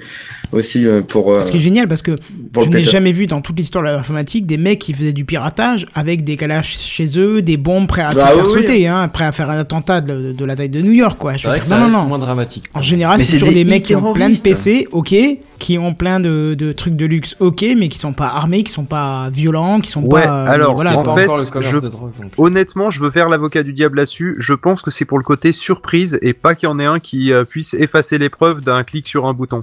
Bah, c'est ce qu'il a qu'à essayé de mon faire, mais il a pas réussi apparemment. Voilà, tu vois, la preuve c'est que justement, euh, moi c'est le premier truc que j'aurais euh, si je faisais un truc euh, vaguement illégal, euh, c'est euh, c'est un, un gros bouton rouge qui efface tout quoi. Et Le qui, qui les- shutdown. C'est. C'était ce qui t'est shutdown arrivé avec. Emule. Je sais pas si vous vous souvenez Ouais, de, ouais. de- euh, Razorback, le serveur Razorback qui traînait sur Emule. je sais Ouais, pas si ça ouais. vous parle. Ah oui, on a là. entendu parler Ouais. de ça de Razorback, ouais, à l'époque. Juste pour rappeler vite fait à ceux qui, ceux qui Pour les plus jeunes. Ouais, voilà, pour les plus jeunes. En gros, Emule c'était aussi un genre de peer-to-peer euh, comme comme les torrents. Et euh, il y avait Razorback, un serveur qui était hyper connu avec des millions de trucs dessus. Ah, il y avait Et tout. euh, les, les flics euh, sont venus euh, sont venus faire une perquise du matos quoi, hein, euh, tout fiers en annonçant euh, sur internet qu'ils avaient tout perquisitionné, qu'ils allaient retrouver toutes les personnes qui s'étaient connectées un Ah, jour ou l'autre à Razorback et les foutre en procès. Ils annonçaient déjà des centaines de milliers de gens en procès en rien qu'en France et tout ça, euh, centaines de milliers parce qu'à l'époque on n'était pas beaucoup sur internet, mais ça restait une somme, enfin un nombre énorme. Un par- volume énorme, ouais. Voilà. Ah, mais du coup, je devais être dans le lot parce que je Ah bah oui. déjà sur, sur, Mais ce non, truc-là. Mais ne t'inquiète pas, ne t'inquiète pas parce qu'ils avaient fait bien fait le truc, ils avaient fait en sorte que leur euh, leur serveur Razorback avait tout en mémoire RAM. Et du coup, quand les flics sont venus et qu'ils ont débranché le serveur pour le ramener euh, au local de là où ils allaient l'analyser, quand ils l'ont rallumé, bah il était tout était vierge, le serveur était Mais c'est vierge. c'est- vide. con, putain. Ah, c'est génial. Mais oui, c'est génial, tu vois, parce que Un euh. disque, euh, putain, c'est vraiment pas bête. mais voilà. Et du coup, euh, les flics avaient fait une annonce avant T'as t'as d'arriver. pas intérêt à avoir une coupure d'électricité. Voilà. Ah ouais, c'est clair. hein. Ils avaient, en fait, ils avaient fait une grosse com dessus, on va tous vous choper, on va tous vous saigner. Bon, j'exagère le truc, mais en gros, le message c'était on va tous vous foutre en procès parce que vous êtes connectés là-dessus, vous avez piraté. Et euh, je crois que c'était dans la foulée, il y avait des gens qui connaissaient le, le, le serveur, enfin le système qui, est- qui hébergeait Razorback et qui répondaient vous inquiétez pas, vous n'avez rien à craindre. Et c'est quelques jours après que la police a dû faire un mea culpa en disant bah non, on vous aura pas parce que tout était sur RAM et puis voilà quoi. Et c'était un petit peu la risée, euh, la police était un petit peu la risée de cette opération quoi, parce qu'ils avaient juste chopé du matos. Mais voilà, ils avaient Ouais, rien du coup, ça servait quoi. à rien, quoi. Mais par contre, après, comme pour zone de téléchargement, il y a un Razorback qui est réapparu et il faut surtout pas y aller. Là, il y a un zone Ah de ouais, téléchargement oui, qui est réapparu, il faut surtout pas, euh, pas y aller, c'est un honest spot quoi. hein, donc, euh, Ah oui, mais ça arrive avec euh, tous les trucs, genre Torrent 411, je sais qu'ils ont ce problème-là aussi, ils, le- ils en font même la com sur leur site, en disant ouais, euh, allez pas sur euh, sur les autres euh, faux Torrent 411 parce que vous allez vous choper des euh, des trucs euh, du futur euh, sur votre PC quoi. Et c'est un peu bizarre de que ce genre de choses se fassent. Enfin, je sais pas trop ce qu'ils ce qu'ils veulent faire les gens en créant ce, ce genre de faux site en fait. Bah, Mais euh, c'est il y a- il y a de l'argent, la il y a de la justice, pub. hein. Ah ouais? Ah mais c'est souvent les flics qui mettent ça en place. Ah ouais Bah oui, pour Ouais, essayer de te ouais, c'est choper. pour choper ceux qui C'est pas pour te choper Ouais, toi, ouais. c'est pour essayer de choper les nouvelles adresses, les nouvelles machins. Des... Ouais, il y a Ah, des j'aurais gars. j'aurais pensé que c'était des autres mecs qui faisaient ça pour, je sais pas, piquer des données, faire Ouais, de la, choses. de la Peut-être aussi, thune, oui. il y a de la pub tout simplement. Il y en a, Oui, c'est tout simplement ça, quoi. Ils surfent sur la vague et ils font putain, il y en a plein qui vont tomber chez nous, ça va nous rapporter énorme en, en termes de pub. Et, euh, et voilà, réglé, quoi. Tu sais, il y en a qui font ça même pour Audacity, le logiciel de, Ah, traitement audio. Le Oui, premier résultat que t'as dans Google, c'est un, c'est un site. Euh, softoniques. euh, oui, non, alors déjà, oui, il y a, Alors y a ça, c'est ceux le qui, cancer sont- du net, qui, qui- hein. qui font ça de, de, de Ça, manière, euh, banni de manière, euh, de manière large pour tous les logiciels, où ils téléchargent un installeur, enfin c'est la merde. Sauf que Et, le, euh, le grand public mais- ne le sait pas ça. Voilà, mais surtout le site d'Audacity, le, enfin le, le, le site audacity.fr, le premier qui arrive dans les résultats de Google, en fait, c'est un truc qui est bardé de publicité où tu cliques, tu dois cliquer sur je sais pas combien de, enfin tu dois éviter Ah, je sais pas combien de boutons télécharger pour euh, pour télécharger le bon truc. Ça ça, y est c'est t'as dessus, au 50 final. boutons, il y en a un qui est le bon, C'est ça. le bon. Euh, alors qu'il faut aller sur audacityteam.org pour aller sur le, le vrai truc, tu vois. Mais Même sur forcément, c'est maintenant, il faut trouver le bouton. Euh, voilà. mais c'est triste que ça euh, soit pas les premiers relayés quand même. Enfin, euh, Bah ouais, mais malheureusement, Internet, ça reste quand même un petit peu des fois le euh, le, le, le grand est, le grand Ouest américain euh, et, euh, et des batailles de territoire. Ça reste un euh, champ de mine, Euh, hein. bah de toute façon la, Voilà. la, la, la pub c'est bah c'est avec ça qu'ils se faisaient masse de thunes hein, Mais la surtout, pub, c'est le euh, mal. le zone téléchargement ils, ils avaient euh, ils avaient plusieurs sites en fait qui étaient en, en commun qui étaient gérés par les mêmes gars et qui en fait permettaient juste de, de monétiser encore plus en fait euh, leur euh, leur euh, bah, leur ce ce qu'ils faisaient quoi tout simplement euh, C'est les coup, fameux a- sites partenaires. Ouais, c'est ça. bah, style là, c'était DL Protect qui s'est fait, euh, qui s'est, euh, qui est inaccessible maintenant aussi, qui était une sorte de, de, euh, de site où on pouvait stocker des données, je crois, ou un truc dans, dans ce genre-là. Enfin, qui permettait de télécharger les torrents, etc. Et du coup, c'est, c'est complètement fermé aussi. Et euh, les, euh, les ayants droit, ils ont euh, évalué le, le, le piquage de données, quoi, à 75 millions d'euros. Ce qui n'est pas Ah, ça a rien plus. Ah ouais, ça a augmenté depuis? Non, non, euh, les, les premières news que je voyais, c'était à propos de quelque chose comme 1 500 000 qui voulaient récupérer. Ouais, c'est des premières estimations, quoi. Ouais. Ah oui, mais euh, c'est euh, en fait non le 1 500 000 de euh, de euros en fait c'était de chiffre d'affaires par an. Ah C'était oui, pas, pardon, je euh, confonds, oui. Oui, c'était le chiffre d'affaires, donc c'était pas du tout euh, ce qui ce qui demandaient les ayants droit, c'est vraiment ce que les mecs se faisaient par an, au calme. Ce Ah, qui tu est m'étonnes, vraiment pas mal. Quoi. des petites voitures euh, sympathiques. Ah bah etc. ça fait une Porsche modèle E. non? C'est ça. Et euh, là, c'est du coup, mal. ça fait une 918 Spider. Ouais, et puis euh, bien sûr, ils mettaient beaucoup de trucs sur des comptes euh, à l'étranger euh, pour pour cacher tout ça quoi. Donc c'est euh, des, des gars sympas quoi. Vraiment très sympa. Mais du coup, maintenant, on peut plus accéder aux zones téléchargement, qui de toute façon, c'est pas plus mal parce que c'était pas un site. Euh, Le site est réapparu. hein. Oui, il est réapparu, mais on peut plus télécharger dessus. tu peux juste te faire choper en fait. Ouais, par c'est- non, mais ouais, curiosité- tu- tu- le téléchargement était inaccessible. En fait, il est réapparu le lendemain de quand ils ont quand ils se sont fait euh, choper, le site a disparu et il est réapparu direct le lendemain, mais on ne pouvait plus télécharger. Je sais pas si En tu l'as dit en euh, plus parce que euh, je me suis absenté une microseconde au début, mais euh, DL Protect qui était le site DL qui Protect, ouais. ah tu en as parlé? Oui, oui, oui, j'ai dit que justement, il s'était fait, euh, bah, il est, il est plus accessible non plus maintenant, quoi. Oui parce qu'en oui, fait c'était la même famille que le Ah ouais, ça faisait partie mecs. du même truc. euh. C'est, et c'est quand même assez fort, quoi. Les mecs, ils avaient vraiment bossé leur truc à fond, quoi. Mhm, carrément ouais. Mais c'est un business model, hein, c'est tout. ouais, enfin bon, un business model qui, quand été, même, hein. euh, c'est- ils vont se choper de la prison et, euh, et des milliers d'euros d'amende, hein. Et Ouais, je prends bien plus que si t'avais tué quelqu'un, crois-moi. Si, si Que- tu planques ton pognon que tu gagnes euh, quelque part, à l'abri euh, des, des stupes et tout ça, tu fais 2-3 ans de prison, et puis après, quand tu ressors, bah, tu retournes chercher ton pognon et tout va bien, quoi. tu fais un coffre-fort, tu le planques sur une C'est île déjà, déserte. c'est déjà arrivé en. France après un braquage de banque, hein, je vous rappelle. Il y a Bah pas si longtemps que ça, il y a moins de 10 ans. hein, donc, euh. Oui, Ah ouais c'était il y a, il y a 4 ou 5 ans, le mec, euh, c'était même le, le, le, deux le, le flic qui, qui était euh, le convoyeur de fond. Et euh, quand il s'est fait choper, euh, bah hop, il a, il a piqué le pognon, il l'a planqué. Il s'est rendu à la police en disant bon bah voilà, d'accord, c'est moi, j'avoue.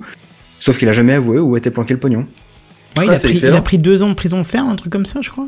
Et Ouais, quand il est sorti, deux ans, il est- ça. et Ouais, quand c'est il ça, est il a sorti, disparu. il a disparu. Ah bah il a disparu. c'est génial. Ah oui, non, c'est c'est le coup de maître, quoi. Tu te dis, ok, je vais passer deux ans en prison, ça fait deux ans de sodomie non accepté, mais après je suis riche, ma race, bon. Ouais, mais bon, il faut pas qu'il fasse de conneries pendant le truc, quoi. Il faut que personne Ah non, se fasse mais- tuer, il faut pas qu'il y ait, euh, voilà, quoi. Oui, je pense qu'il avait prévu le truc, quoi. Mais bref, c'est pas le sujet euh, d'ici. Euh, Est-ce que t'as encore quelque chose à dire sur zone téléchargement? Bon, non, pas tellement. C'était juste pour euh, parler de, bah, du fait qu'il soit plus là, quoi. C'est Mais là, un, tu, un coup, du coup, tu pourras plus nous tenir au courant. Ah bah là, euh, Là, c'est fini. Bon, À il y en a d'autres à la place, il y a c'est pas bien, il y a plein de trucs comme ça, quoi. De Non, je pense que les mecs ils vont faire de la prison et puis qu'on va plus en entendre parler pendant quelques temps, quoi. toute façon, c'est récurrent, hein, toutes les, tous les 3-4 mois, t'entends un gros site de téléchargement qui tombe, et puis après t'en as d'autres qui reviennent, et puis voilà, je veux dire, ils sont complètement cons, ils perdent du temps pour rien, au lieu de traiter Oui. la, la cause, non, de traiter, oui, la- le résultat, autant traiter les symptômes directement, mais... Ça. Bah, justement, que- là, il disait qu'il préférait traiter le problème à la source en supprimant les serveurs et les C'est pas sites ça, qui source. proposent du téléchargement. Ouais, c'est déjà la un intermédiaire, là, c'est le, le- la source, c'est euh, que... La en- chronologie des médias, par exemple. bah, voilà, tu me l'as volé de la bouche. J'allais dire, c'est qu'en France, on sort les médias beaucoup trop tard par rapport à leur sortie. C'est que voilà, c'est que euh, c'est que t'as pas la possibilité de voir un film à la maison quand il sort au cinéma. Moi, j'aimerais bien certains films ne pas avoir besoin d'aller au cinéma. Ah oui, même pour, que- tous les films pratiquement. non, pas pour tous les films. Il y a, je sais pas, il y a des films gros budget où t'as plein d'effets. Où j'ai, j'ai- je, suis bien d'accord d'avoir euh, le 5 points, euh, de, enfin, ou le 7 ou 8 ou 12 points, ou ce que tu veux sur, euh, Ouais, t'en prends plein Ouais, les mais ciné, les ciné, oreilles, avec les bons sièges, les popcorn à 74 euros, la petite barquette. Je suis d'accord. 73,99 s'il te plaît. Excuse-moi, oui, pardon, c'est, j'ai toujours du mal Et avec les le prix lunettes psychologique. 3D en option aussi. Qui sont à 4 euros et que tu oublies de reprendre à chaque fois et que tu reprends à 4 euros à chaque fois que tu vas. Il y a certains films, je suis d'accord, mais il y en a d'autres où j'aimerais bien le voir, mais j'ai pas envie d'aller au ciné, que je voudrais bien voir à la maison via un système où je paye, pas le jeu pirate, mais où je le paye, où je prends la responsabilité de le voir sur mon home cinéma qui est peut-être pas bien calibré, sur mon vidéo proche qui a peut-être pas, qui a peut-être déjà un peu vieilli, et voilà, un espèce de Netflix, mais où je, je consomme la denrée euh, quand j'en ai envie. Une fois, certes, je le repaye à chaque fois. Tu vois, un cinéma à la maison, où certes, je paye un tout petit peu moins parce que j'aurai pas les mêmes euh, services, mais que je peux consulter tout de suite. Que je suis pas obligé de me dire, ok, ça sort maintenant. Bon, bah, je vais attendre. Combien c'est 6 mois en France avant la sortie en Blu-ray? Un an? Euh, ouais, un an, un 6 an. mois, un an, je sais pas, un truc comme ça, quoi. un- Faut arrêter, quoi. On est un des seuls pays Ah, d'Europe à c'est encore c'est faire un peu quoi. moins d'un an quand c'est des gros films vraiment qui ont eu un. un Mais une date succès. minimum, de toute façon. hein, euh, donc, euh, Oui. Tu- il suffit de regarder. Regardez un film qui sort aujourd'hui à gros budget, vous allez voir sur Amazon, euh, parce qu'Amazon le propose déjà en pré-réservation le jour de la sortie. Et vous voyez tout de suite disponible le, et puis vous verrez tout de suite c'est 6 mois ou un an. Voilà. Mais euh, c'est en plus que moi ce que je trouve euh, assez fou, c'est que Torrent 401 justement, je crois ils ont fêté leurs 10 ans il y a pas longtemps. Ils sont tout- ils ont toujours rien eu quoi. Il y a Ouais, eu parce euh, qu'ils déménagent souvent. Ils sont peut-être pas en France aussi, hein. Ils sont peut-être dans un Euh, pays genre où personne n'en a rien à ah, péter. je sais- hein. ah, je suis change pas assez sûr. souvent de- d'extension de, domaine, Ouais. donc euh, oui, ils doivent assez bouger. hein. Ils, ils sont assez malins, j'ai l'impression. euh, ah, dès qu'ils repèrent un, un petit truc qui va pas, qu'ils ont un mauvais pressentiment, j'ai l'impression qu'ils changent de, C'est ça. ils changent de nom de domaine, ils Mmh. changent de tout. Bon, en tout cas, maintenant, on va euh, nous changer complètement de sujet et je vais devoir, je suis désolé, vous contaminer le cerveau avec le jingle qui Oh non. apparemment reste le plus longtemps Oh. dans la tête. J'ai cité les chroniques tech du professeur Phil.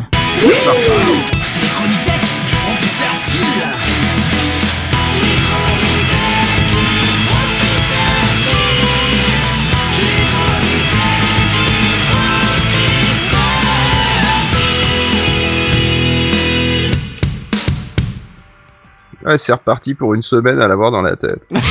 Au, au minimum. Semaine, ça va. Je, je tiens d'ailleurs à préciser que même si je coupe le micro pendant le jingle, je danse vraiment sur ma chaise sur le jingle. hein.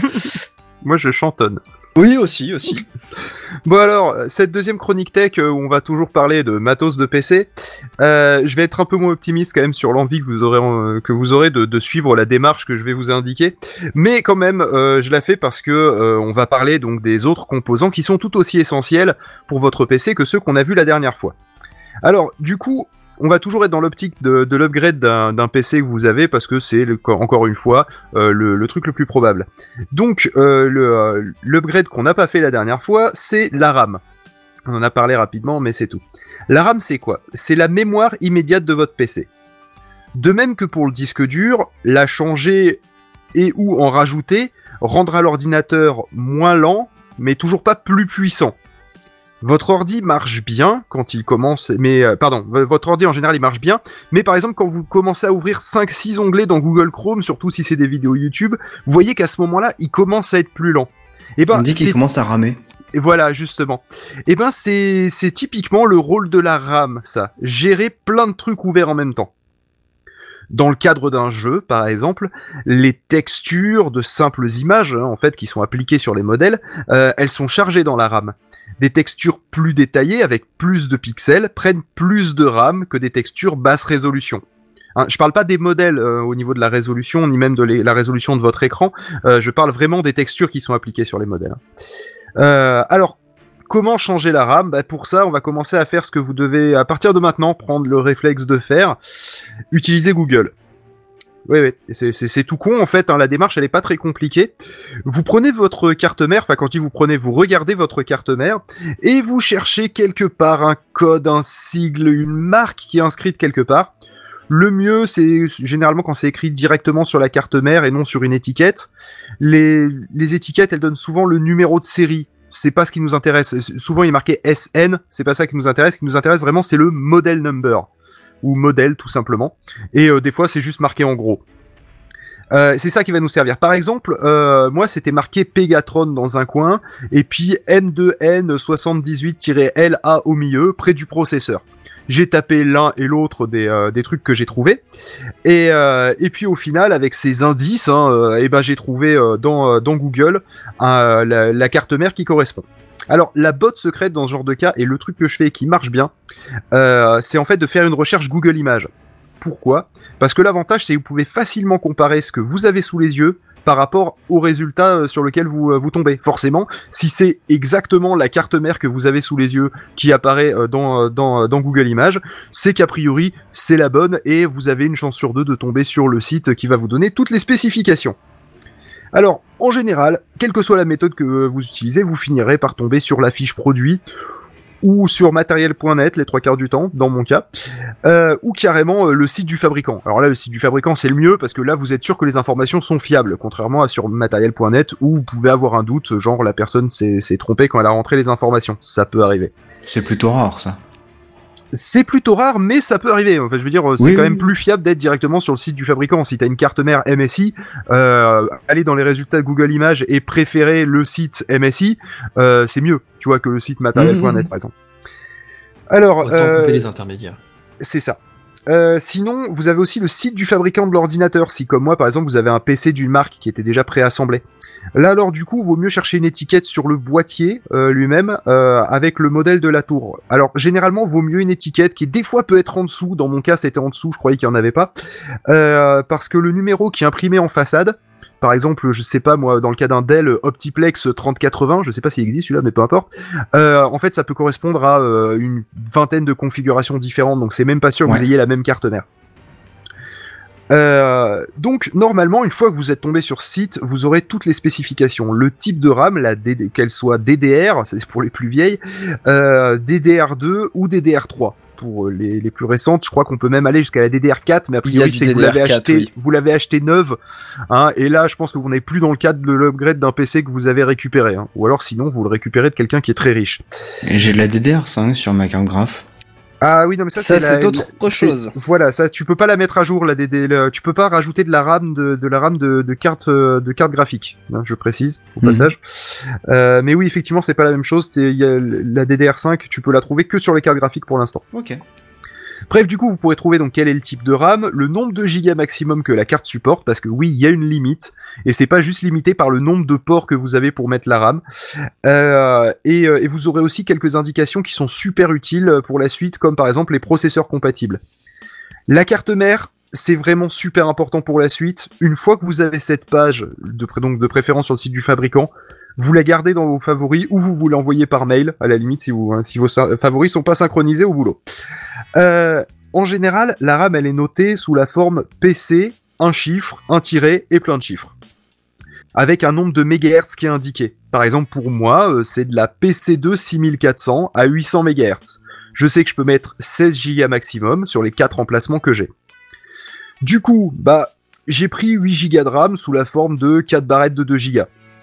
Si vous cherchez une carte mère d'occasion aussi un prototype, préférez celle avec 4 emplacements. Parce que 4 x 2 Go, ça coûte beaucoup moins cher que 2 x 4 Go. Faites attention aussi à la mention ECC ou non ECC. Certaines cartes mères acceptent l'une ou l'autre. La mienne prend que du non ECC. Alors qu'est-ce que c'est l'ECC Le CC en fait, euh, c'est euh, c'est pas le plus loin CC, hein, c'est L apostrophe ECC. Euh, c'est une vérification d'erreur de la mémoire qui est intégrée à la barrette. En général, très honnêtement, c'est réservé aux serveurs, là où voilà, il faut, il faut pas qu'il y ait y d'erreur dans la RAM. Justement, on parlait de, euh, du serveur de euh, de euh, De, de, de. Emule là. Internet Archive non, Ah, non, de Emule. Razorback. Razorback euh, qui avait tout en RAM, euh, lui justement, euh, il avait très probablement une RAM avec de l'ECC parce qu'il n'était pas question que les données de pré- qui sont dans la RAM soient euh, soient corrompues à un moment. Alors que vous, bah, au pire, si la mémoire elle est légèrement corrompue, à un moment, euh, bah c'est pas grave, soit le programme va planter, soit ça va être corrigé par le système d'exploitation. Mais ouais, t'auras une, un artefact dans un jeu, enfin des choses comme ça. Quoi. voilà, c'est pas catastrophique. Alors que euh, quand ça gère une base de données, ça peut être catastrophique. Donc c'est pour ça que je vous dis, vous emmerdez pas. Juste, c'est vraiment, vraiment sans incidence. Donc si vous en avez d'occasion qui est ECC, qui est pas cher et que votre carte, mère le supporte, prenez-le. Mais. C'est sinon- pas cher de la ECC, tu rigoles ou quoi? C'est double du prix d'habitude. D'occasion, ça dépend. euh, Ah, peut-être quand- d'occasion, ouais. quand, t'es sur des euh, générations, quand t'es sur des générations où on parle de DDR2, là on est sur des vieux trucs et honnêtement ça écoule beaucoup de serveurs qui euh, qui tournent, avec- enfin beaucoup de matériel de serveurs qui qui tournaient avec de la DDR2 et qui tournaient avec des processeurs dont on parlera tout à l'heure. Euh, et, euh, et honnêtement en ce moment il y en a plein qui sortent sur eBay, donc effectivement tu peux avoir des barrettes euh, en, en ECC qui sont vraiment pas chères quoi. Donc, euh, mais forcément c'est du truc qui a tourné, enfin voilà quoi. Bref. Sinon, si vous n'avez pas d'argent pour saturer euh, votre, euh, votre carte mère de RAM, j'ai quand même deux trois conseils pour l'upgrader. D'accord? Parce qu'il y a quand même une certaine méthode. Si votre carte mère déjà supporte deux fréquences de RAM, vaut mieux opter pour la plus élevée. Toujours. Quel que soit le prix, au sacrifice de la taille. La vitesse a plus d'influence que la taille passée 4 Go. Je parle toujours dans un concept de on veut jouer, hein, Euh, Si possible, aussi achetez vos barrettes par deux vous bénéficierez d'un truc qui s'appelle le dual, le dual channeling, qui rend un peu plus rapide les barrettes. On va pas parler du RAID, mais pour ceux qui connaissent ce que c'est un RAID où on met deux disques durs et on utilise la vitesse combinée des deux disques durs, Ouais, bah, c'est pas que deux, c'est minimum deux, s'il te plaît. Oui, oui, non, non, mais on en avait, on en avait parlé la dernière fois du, du RAID de, avec deux disques durs justement. Et, euh, et donc, bah, en gros, ça combine la vitesse des, euh, des deux barrettes, c'est mieux.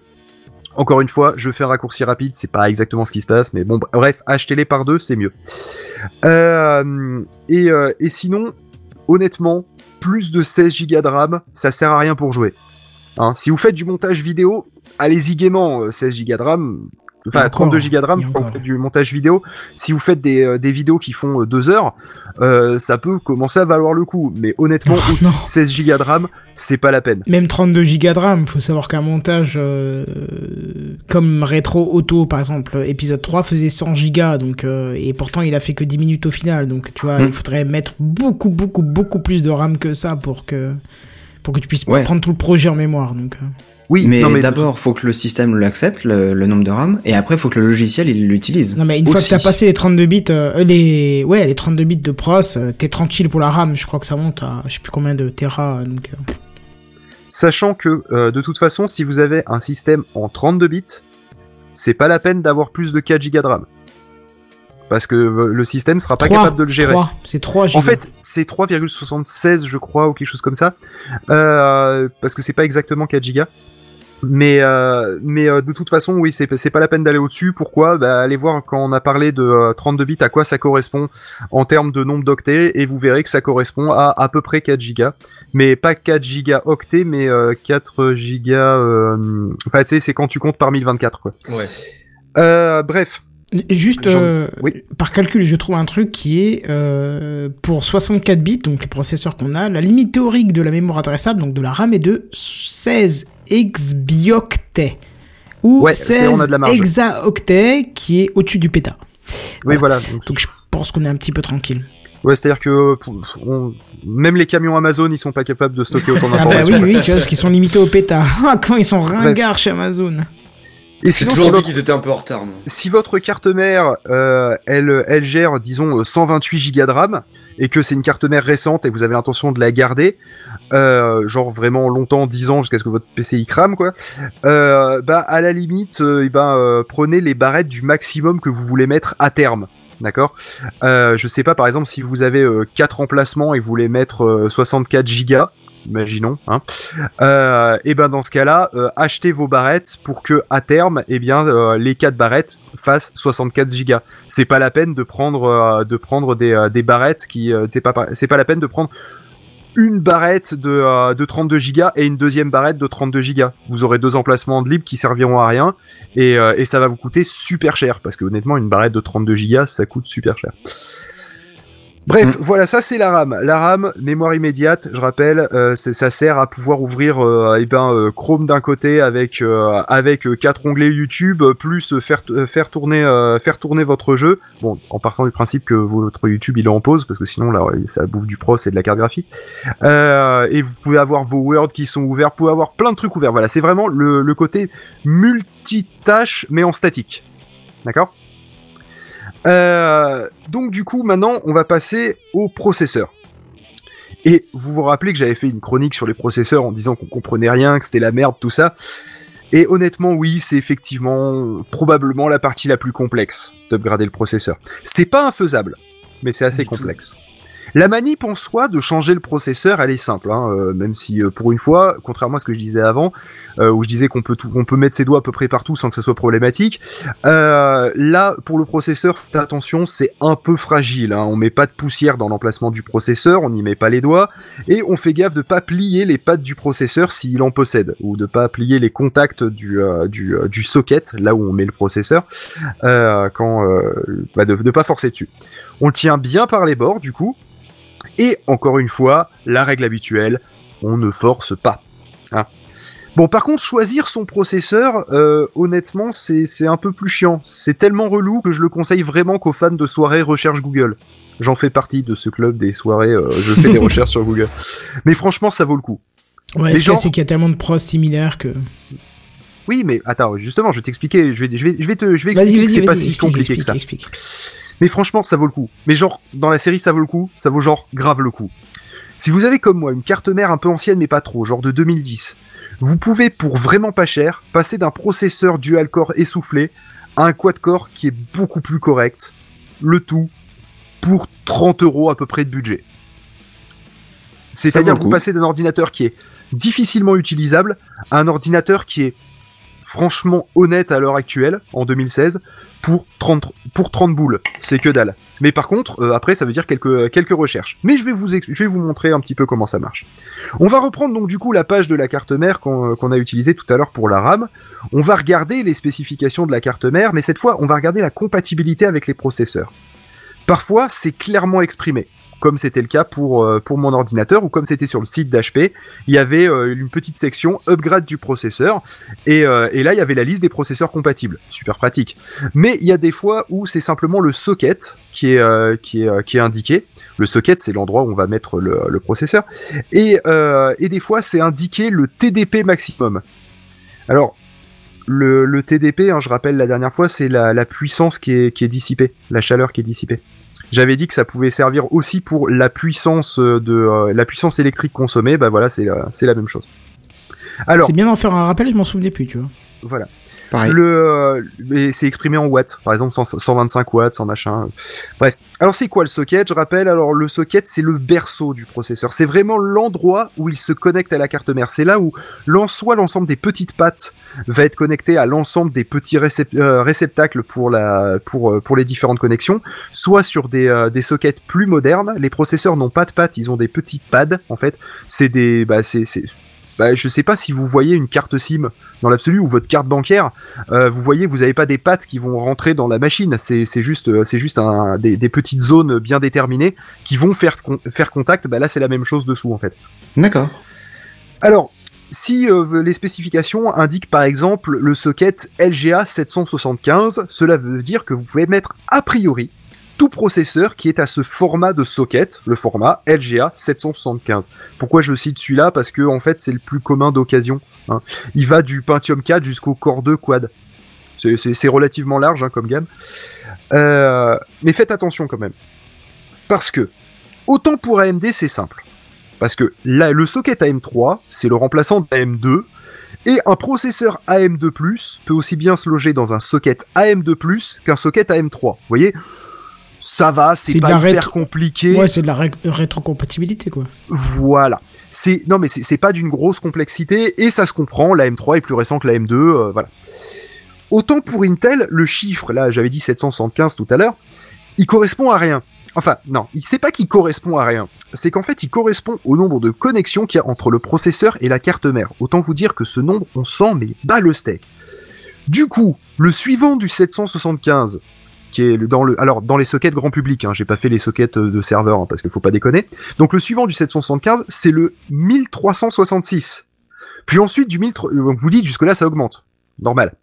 Du 1366, après on passe au 1156. Donc on descend un petit peu. Attends, Ah oui. qui est remplacé ensuite par le 1155. Qui après qui est remplacé par le 1150. Autant vous dire que honnêtement, euh, heureusement, j'ai trouvé une, je vous ai trouvé une petite page Wikipédia que j'ai mis dans les liens où on voit euh, la- donc en fait l'historique des différents sockets Intel et AMD aussi si ça vous intéresse, c'est la même page. Euh, L'histoire de s'y retrouver un petit peu dans les générations parce que honnêtement, sans cette page Wikipédia, euh, il y a des fois je sais pas de quelle génération fait partie la carte mère, savoir si c'est plus vieux ou si c'est plus ancien, voilà. Euh, Il y a les années de sortie aussi, c'est pratique. Alors, et le TDP dans tout ça que j'ai, dont, j'ai parlé tout à l'heure, à, quoi- ça correspond? Ben, outre l'énergie dissipée, euh, si le TDP est indiqué à un maximum de 100 watts, par exemple, ça veut dire que vous pouvez mettre au maximum un processeur qui a lui aussi un TDP de 100 watts. Souvent, en fait, les fabricants de cartes mères utilisent ça pour euh, exprimer que la carte mère refusera des processeurs au-delà d'une certaine fréquence, en fait, ou hors de la gamme grand public. C'est c'est une indication euh, plus simple à mémoriser que juste de mettre une liste de compatibilité. Alors du coup, comment je choisis? Bah en fait, on avait ça utilisé voilà, on avait utilisé Videocard Benchmark la fois dernière, et là on va utiliser CPU Benchmark. Toujours point .net, hein, c'est toujours les mêmes. C'est en fait, vous verrez, c'est des onglets. Euh, là, ils ont une page qui est super pratique, qui s'appelle la CPU Mégapage. En fait, c'est quoi? C'est un tableau euh, avec des options de filtres, façon euh, bah, des filtres de tableau Excel, vous voyez, euh, dont un des filtres, c'est le socket, justement. Donc du coup, on voit une liste de processeurs qui, si par exemple je rentre le socket 775, je vois une liste de processeurs qui sont compatibles, en théorie. Je dis bien en théorie. Parce que là, on est du socket, sur du socket Intel. Et Intel, il y a deux niveaux de gamme en fait, il y a deux gammes. Il y a les Xeon, qui sont euh, dédiés aux, professionnels et aux serveurs, et il y a les autres, corps de duo, corps de quad, etc. Et pas forcément toutes les cartes mères 775, enfin, socket 775, acceptent les Xeon parce que euh, eh bien euh, ça dépend euh, simplement du, du BIOS du programme interne et, euh, et de la volonté du fabricant de la carte mère de le rendre ou non compatible avec les Xeon qui ont une technologie toujours un petit peu différente même si c'est le physiquement le même connecteur. Ce qui est assez drôle, c'est que t'as encore des vieux pros qui sont assez chers, à moins que c'est moi qui me trompe, mais je vois un Intel Core 2, ça me paraît vieux, extrait, machin, à 1495 euros. Euh oui non mais là faut arrêter de délirer c'est sur quoi sur eBay? Non, non, sur le site que tu viens de citer, hein. euh. Ah non non mais faut pas regarder les prix. Les Ah, prix qui sont là c'est les les derniers prix connus. Donc ah oui, euh, d'accord, donc c'est en prix en fait. 75, quoi. Non, non, non, oui, c'est effectivement une bonne réflexion parce que j'ai pas pensé à dire que les prix on s'en tamponnait. Euh, par contre, il y a les TDP qui sont indiqués aussi euh, dans ce dans le tableau de, euh, de la méga page. Ce qui est intéressant pour ce que je disais tout à l'heure ouais. où les cartes mères annoncent le. Bref. Euh, mais en gros, c'est euh, qu'est-ce que c'est Qu'est-ce que c'est un Xeon À quoi ça sert et tout euh, les Xeon chez Intel et les Phenom chez AMD, c'est vraiment les processeurs pro. Généralement ça veut dire qu'ils ont des fonctions en plus. Par exemple, les Xeon, c'était les premiers à avoir 4 cœurs ou les Phenom euh, dans la dans la gamme respectivement Intel, Intel et AMD. Mais attention, un vieux 4 cœurs, c'est pas forcément mieux qu'un 2 cœurs plus récent. Hein. Euh, encore une fois, c'est pour ça qu'il y a un score de benchmark. Sur pas mal de tâches que vous allez faire, un seul des cœurs va être utilisé ou deux au maximum. Je vais donner l'exemple très basique, même si honnêtement là on s'en fout de la puissance de d'ouvrir Word. Word, clairement, il va pas, il va pas utiliser. Imaginons que vous ayez 8 cœurs, il va pas utiliser les 8 cœurs. Il va utiliser un cœur. Euh, donc vous pouvez euh, potentiellement avoir un quad-core qui est bien plus lent dans les tâches qu'un beaker avec un benchmark identique. Notamment justement sur des trucs de bureautique ou sur de la navigation. Il est donc intéressant de regarder aussi le score en single thread, monocore si vous voulez, parce qu'il y a les deux scores qui sont indiqués toujours. Pour ça, faut aller dans la fiche de chacun des trucs.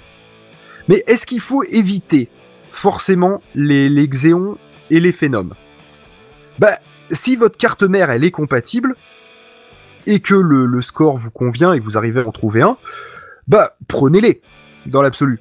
Il y a rien qui vous empêche, ça va pas vous, c'est pas quelque chose qui va vous ralentir votre jeu parce que ça serait pas compatible avec. Non, c'est si qui peut le plus peut le moins. C'est les ces processeurs pro peuvent juste plus de choses. Vérifiez juste bien les scores quand vous comparez et euh, par, quand vous comparez par rapport à ce qui est disponible par exemple sur eBay. Il s'agit quand même à leur avantage, hein, d'accord, en point positif pour les Xeon et les Phenom, c'est des processeurs qui sont robustes. Ils sont vendus vraiment en grande quantité dans des serveurs qui, et là c'est là où ça nous arrange, euh, sont finalement renouvelés assez régulièrement parce qu'en fait euh, en général quand tu as des grands data centers euh, tu te traînes pas du vieux matos très longtemps et, euh, et du coup et ben euh, sur, surtout si on est sur des, choses qui datent de, dans mon cas de 2010 euh, le ou cette période là euh, en ce moment, c'est trouvable vraiment pas cher sur eBay parce qu'il y a des quantités phénoménales de, de, serveurs qui sont démontés, et revendus pièce par pièce sur eBay. Et comme je le disais, un phénomène quad-core de 2010, et ben euh, franchement, vous pouvez en trouver entre euh, une vingtaine et une, pour les plus chers, une quarantaine d'euros.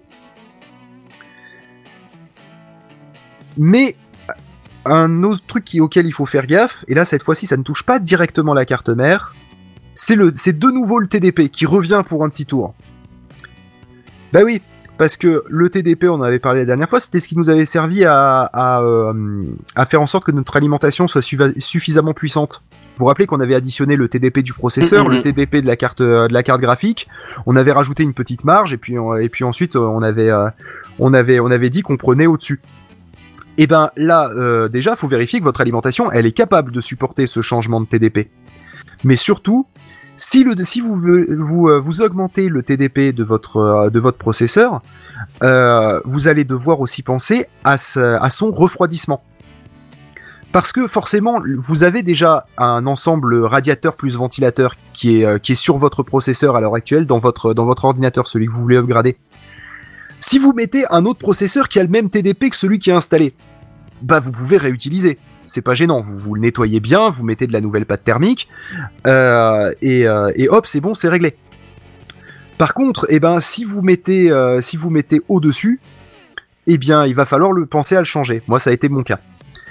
Et le problème, c'est que si vous commencez à partir sur des, des phénomes ou des xéons qui ont des très hauts TDP parce que c'était vraiment prévu pour sortir énormément de puissance, et ben à ce moment-là, vous devez avoir des refroidissements qui sont en conséquence. Et quand je dis en conséquence, on commence à avoir des ventilateurs qui font la, enfin des radiateurs pardon, qui font la taille de mon poing, euh, Ah oui. qui, ont, be- qui ont besoin de deux ventilateurs et euh, et qui risquent juste de pas rentrer dans votre boîtier en fait, de base. Et c'est pas le seul problème parce qu'aussi ils vont vous coûter entre 50 et 60 euros. Alors du coup, Il y a pire. est-ce que voilà, est-ce que oui, il y a pire, mais euh, Mais ça, que ça reste haut pour, euh, pour l'idée d'un d'un PC un peu cheap, quoi, c'est sûr. Oui, sachant qu'en plus, euh, ce, ce, cet ensemble euh, ventilateur-radiateur que vous allez acheter 50 euros, il est en général euh, compatible avec, euh, avec plusieurs standards, mais c'est pas forcément le cas. Et du coup, si c'est pas le cas et que vous en prenez un spécifiquement compatible avec votre socket, le jour où vous changez de, euh, de processeur et de carte mère, eh ben vous le jetez. Pas le ventilateur. Le ventilateur, en général, il se, il se vise Non, le- sur le le, ventirad. Oui, le oui, le, radiateur. non, mais le, oui. ra- le radiateur. Mais en général, si tu prends, des trucs, euh, effectivement, les ventilateurs sont standards sur des. Mais bon, toujours est-il que ça, euh, fait des trucs qui sont compatibles que avec ce que vous avez. Euh, c'est pas ce que j'appelle de l'investissement. Donc, du coup, l'idée, c'est de se dire, est-ce que ça vaut pas le coup de descendre un petit peu en termes de puissance pour arriver à un TDP qui est correct, c'est-à-dire pas trop élevé et euh, ouais, qui est plus raisonnable et, euh, et finalement, euh, eh ben, euh, payer moins cher en termes de, en termes de, de refroidissement. Alors là, comme ça, tel que je vous l'ai raconté, vous êtes en train de dire, oh putain, cette galère que c'est de changer le processeur. Non. En fait, non, pas tant que ça. Je vais vous donner l'étude de cas, exactement ce que j'ai fait, et vous allez voir que quand on est précis sur un cas bien déterminé, c'est beaucoup plus simple. Alors du coup, avec ma carte mère sur le site d'HP, grâce au numéro qui était marqué sur ma carte mère, finalement je suis tombé sur le site d'HP directement. Euh, ça disait en toutes lettres, la carte mère prend en charge les mises à niveau de processeurs suivants AMD Athlon x2, AMD Athlon 64x2 jusqu'à 6000 euh, Phenom triple core jusqu'à euh, 8xxx, euh, de euh, donc entre parenthèses Toliman. Ça, Toliman, c'est l'architecture, c'est la génération, c'est le nom commercial qu'ils ont donné à cette euh, famille de, euh, processeurs euh, sortis à ce moment-là. Et ensuite, AMD Phenom quad-core série 9XX jusqu'à euh, 9850 Agena. Là encore une fois, c'est Agena, c'est le, nom de la, de la famille. Alors, AM3, c'est le, euh, le socket hein, de, ma, de ma carte mère. On a vu qu'il acceptera donc du coup des processeurs AM2+. Et les, euh, et les deux phénomènes que j'ai que j'ai cités sont des AM2+. Je regarde les scores de manière prévisible. Hein, le phénomène 9850, c'est le plus puissant, hein, le quad-core. Mais son TDP, il est de 125 watts. Une petite recherche sur Amazon et je remarque que les ventirad AMD, oui, je rappelle le ventirad c'est compatible avec le socket, euh, il, est capable de dissiper euh, 120, enfin pardon, des euh, des, euh, des ventirad capables de dissiper les 125 watts du Phenom 9850. Ça me coûterait entre 35 et 45 euros. Ce qui est bien trop cher quand on sait que bah, sa compatibilité m'empêcherait de le conserver à l'avenir parce que j'ai pas l'intention de garder un processeur AMD à terme. Euh, le, ventirad par contre basique de marque euh, Arctic Cooling, que j'ai mis le lien d'ailleurs si vous voulez aller voir, euh, vendu sur Amazon pour socket AMD, il est vendu moins de 12 euros et il dissipe un TDP jusqu'à 100 watts. Du coup, bah je regarde, je reviens sur mon tableau de, euh, de CPU de, de, CPU mégapage là. Je regarde donc du coup le TDP et je baisse mon niveau d'exigence dans, dans la gamme jusqu'à trouver un processeur sous la, la barre fatidique des 100 watts de TDP. Du coup, je chope les deux premiers qui sont à 95 watts, le 9650 et le 9600, qui ont tous les deux des scores honorables, des benchmarks honorables de 2650 et 2600, au lieu de 2900 qu'avait le, euh, le 9850 qui faisait 125 watts. On voit qu'au final, c'est une petite baisse de puissance. Le gain de puissance valait pas le coup de dépenser des dizaines d'euros supplémentaires en refroidissement. Du coup, petit tour sur Amazon, je commande mon Ventirad là, et euh, Ventirad c'est ventilateur plus euh, radiateur euh, ensemble, on appelle ça Ventirad. Euh, et, euh, et là, et petit détail, il faut penser à la pâte thermique. Euh, comptez 6 euros de pâte thermique à peu près, j'en ai parlé la dernière fois, et j'ai mis le lien vers celle que j'ai achetée, dont je suis très content, qui fait largement l'affaire pour, Euh. du- pour du bricolage. Oui. Juste au cas où, il y a la plupart des pros maintenant ont une euh, comment un espèce de de, De pad thermique. Oui, voilà, pâte thermique. Voilà, je cherchais le terme. C'est un espèce de, de Oui, carré euh, où il y a déjà de la pâte, quoi. Et c'est une Ouais, mais couche, en, quoi. gé- en général, les pads ont tendance quand même à s'user avec le temps et à pas être aussi bons que des euh, que des. euh, Ah bah, je suis pas d'accord. Que quoi? Et j'ai même envie de te dire. Je suis pas d'accord. Attends, et sérieusement, euh, si tu euh, quand tu quand tu enlèves ton ra- ton radiateur et que tu et que tu le remets, euh, t'as- t'auras de la poussière qui va se déposer par dessus parce que honnêtement, je rappelle qu'on travaille sur un PC que upgrade, c'est bourré de minous à l'intérieur. Et quand je dis c'est bourré de minous, je parle pas du stock d'archives euh, que vous avez dans un coin de votre disque dur. Euh, Ah, c'est parle- là où tu mettais tes chats alors Avant de les mettre sur Non mais d'accord, on tu est d'accord que t'as acheté un processeur qui était pas d'occasion, si. Non, non, non, mais moi je te dis que j'ai acheté un processeur d'occasion déjà de base. Ah, Mais le, euh, mais toujours est-il que quand, quand, si tu as un pad sur le, euh, sur, sur le processeur, euh, de toute façon, euh, là on parle, on parle d'occasion, mais quand tu vas le manipuler dans ton, dans ton ordinateur, au final, franchement, je suis plus serein avec de la pâte thermique que j'enlève euh, à chaque fois que je fais un démontage, c'est-à-dire une fois ou deux, grand maximum, c'est-à-dire le jour où je change le ventirad, que d'avoir un pad dont je ne, connais pas la qualité de la conduction thermique qu'il y aura entre le pad et mon ventirad et entre le pad et mon, et mon processeur. Même si a priori, du côté du processeur, c'est vraiment collé, au niveau du ventirad, ça l'est pas forcément. hmm. Tu vois, je suis, après, après, on est d'accord, c'est des questions de, c'est des questions de préférence personnelle, hein. Très honnêtement, là, euh, là, je dis ça, je dis c'est mon que j'ai utilisé la pâte thermique il y, a, il y a 15 ans, elle est encore dans mon, elle est encore dans une valise là derrière que j'ai avec tout mon matos de optimisation soi-disant, tu vois. Mais euh, les deux derniers PC que j'ai fait, les gros PC, pff, jamais eu besoin. hein. Et ils tournent encore, hein, les deux. On fait Techcraft dessus. Oui, mais parce deux, que t'en euh, avais, déjà, t'en avais acheté des neufs et, euh, et ils étaient fournis avec le, avec le pad. hum, Mais oui, acheter oui, un pad hum. thermique, je suis pas hyper chaud, si tu veux. Mais euh, mais après bon voilà bon toujours est-il comme c'est super chiant de savoir euh, quel pad thermique utiliser parce que vous voyez déjà entre Kenton et moi on n'est pas d'accord entre de la pâte ou un pad. Vous imaginez bien que si vous allez sur les forums, euh, essayez de trouver la pâte thermique qui fera le job sans partir dans, dans euh, je vais overclocker mon processeur etc. Juste un truc de base qui coûte pas trop cher et qui et, euh, et qui fait son taf. Voilà je vous ai mis un lien vers une euh, MX4. Non c'est pas une voiture Seven calme-toi. Euh, Non, elle n'existe pas. c'est- Ah non, c'est MX6 la bagnole, merde.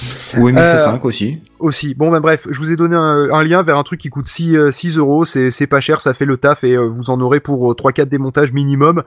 Euh, et encore, je dirais largement plus. Bref. Du coup, euh, je fais un petit tour sur eBay euh, pour chercher un 9600. Euh, J'en trouve un à 19 euros plus 6,20 euros de frais de livraison.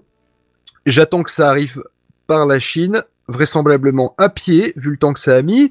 Trois semaines. Faut savoir être patient quand on fait des commandes de ce genre de trucs vraiment pas chers, euh, récupérés, euh, parce qu'en fait, je pense qu'ils les envoient là-bas pour se faire démonter, puis ensuite là-bas ils les revendent. hein. Je, vu que tous mes, toutes mes pièces détachées, Oui, oui. vraisemblablement viennent de là-bas. Euh, bon voilà, bon bah, du coup au final c'est réglé. J'ai pris mon pros, je l'ai mis, j'ai mis ma pâte thermique, j'ai mis mon, mon ventirad. Voilà, je suis passé de mon corps de, du, de mon corps de duo, de mon AMD Athlon euh, x2 tout pourri à, euh, à ce Phenom quad core qui, euh, qui maintenant euh, bah, ne limite plus. Maintenant c'est ma carte graphique qui était super chouette la- lors de ma dernière chronique qui finalement limite l'ensemble de mon ordinateur. Euh, c'est toujours le principe. Il y a toujours un élément qui limite. Ouais. Bah oui, quand je joue. Ah oui, d'accord, quand tu joues, d'accord. Mais on parle de, on parle de gens qui jouent. Oui, Euh, oui, oui. Je sais qu'on n'est plus dans Gamecraft, mais, mais j'ai tourné toute ma chronique autour de, autour de ça. T'avais Euh, pas pris une 750 Ti? 560 Ti. Ou 560, oui, pardon. Oui, bah oui, mais elle était vachement bien. euh, C'est-à-dire qu'elle, mon processeur ralentissait ma carte graphique, mais maintenant on est tellement just que c'est ma carte graphique qui, qui, euh, qui elle est maintenant le facteur limitant. Euh, de, probablement de pas grand chose, hein. mais voilà, il y a toujours un facteur limitant dans un système. Bah oui. Mais, euh, mais toujours est-il que là, maintenant, je Half-Life, je le faisais tourner avant sur mon sur mon dual core avec la même carte graphique, Half-Life 2, pardon, hein, euh, à euh, sans forcer un bon gros 80 FPS.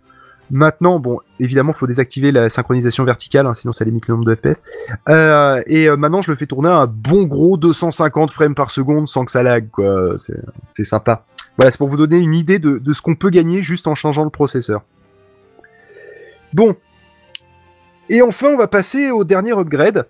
A priori, l'upgrade que vous ferez jamais, mais néanmoins, j'ai besoin de parler de ce composant parce qu'il est quand même essentiel, la carte mère. En général, faire.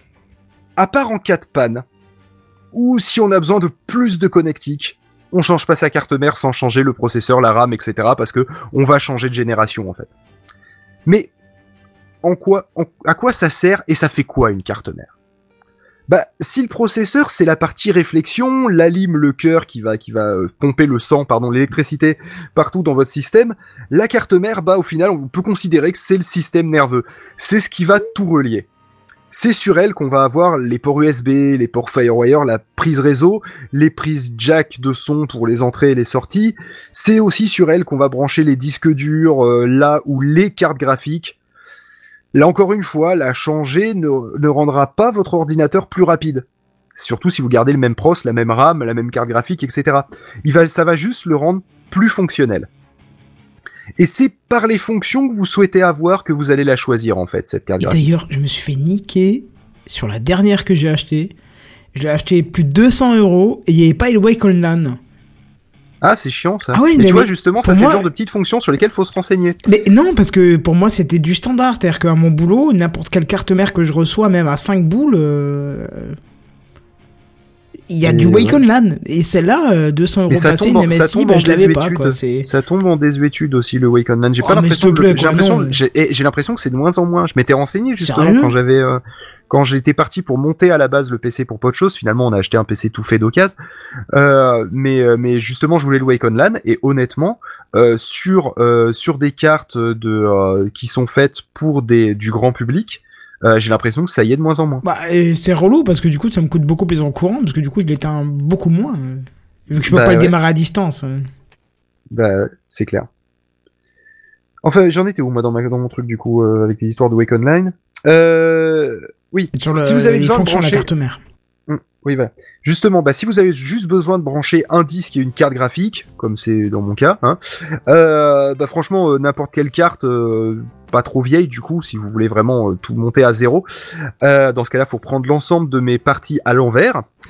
Euh, mais bon, si vous voulez... Ça doit être bizarre, ça. Ouais, hein. Cette phrase est à sortir du contexte. hein. Alors, si, si vous, faut, dans ce cas-là, si vous partez de la carte mère et que vous voulez monter tout un système, il va falloir lire toutes mes, euh, mes parties de la chronique tech à l'envers, parce que là, forcément, on finit par le composant par lequel vous allez démarrer si vous voulez monter votre PC. Euh, Bah, c'est simple, en fait, la carte mère, il y a certaines base, générations. Et du coup, tu branches tout le reste sur la carte mère. Donc Voilà. il faut que tout le reste soit adapté à la carte mère. Exactement. C'est comme ça Euh, que tu prends le problème quand tu commences à construire un PC, quoi. Voilà, et jusqu'à présent, euh, ce que j'avais fait, c'est qu'en fait, j'étais parti du principe qu'on avait une carte mère et qu'on prenait des choses compatibles avec. Oui, Voilà. parce que toi, tu fais plus de la récup dans ta chronique tech. Voilà. Mais parce que si tu vois, c'est plus simple dans le sens de récup, parce que tu vois, là, tu dis quelle carte mère choisir, et là, c'est le bordel. Parce que là, du Ouais. coup, tu dois prendre en compte le pros, le machin, tout ça. Mais là, donc, du coup, on va imaginer que vous avez un pros qui traîne dans un tiroir. Ça arrive à personne, mais imaginons. Si. Et vous voulez une carte mère compatible. Oui, à part Au- à Kenton. au boulot, ça qui doit avoir des, voilà. Euh, mais bon, donc, du coup, c'est vraiment par les fonctions que vous allez la choisir. Euh, donc si c'est vraiment pour brancher un truc de base, on s'en fout, n'importe quelle carte, carte graphique, euh, carte mère fera l'affaire.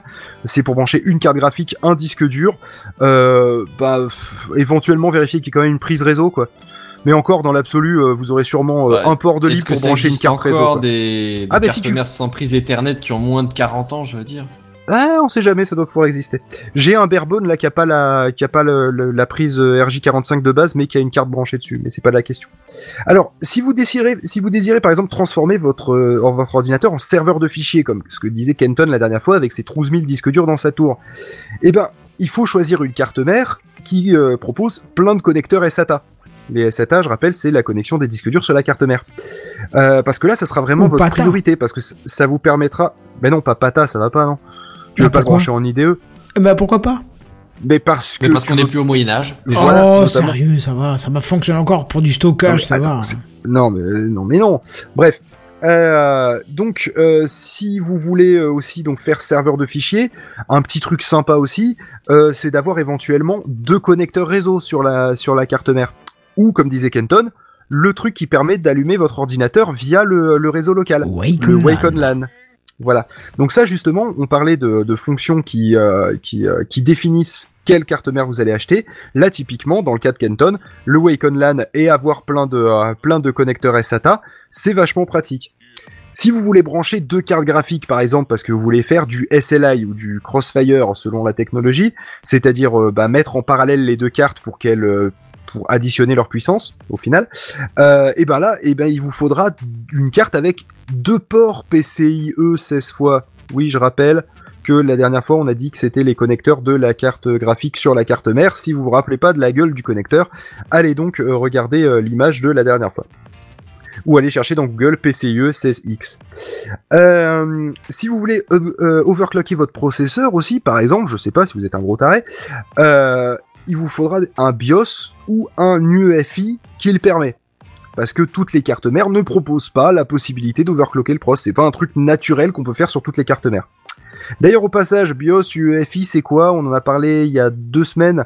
Euh, Enfin, c'est pas on, mais vous en aviez parlé euh, il, y a, deux semaines euh, quand vous parliez de, de Hackintosh. Alors, je vais résumer rapidement ce que c'est le BIOS et l'UEFI. Votre carte mère, en fait, elle a elle-même un petit système interne, un firmware, si vous voulez. C'est un microsystème d'exploitation qui gère le matériel du processeur jusqu'au ventilateur du boîtier. Moi qui fait tout communiquer ensemble en fait, qui fait Voilà. l'interfaçage entre tout.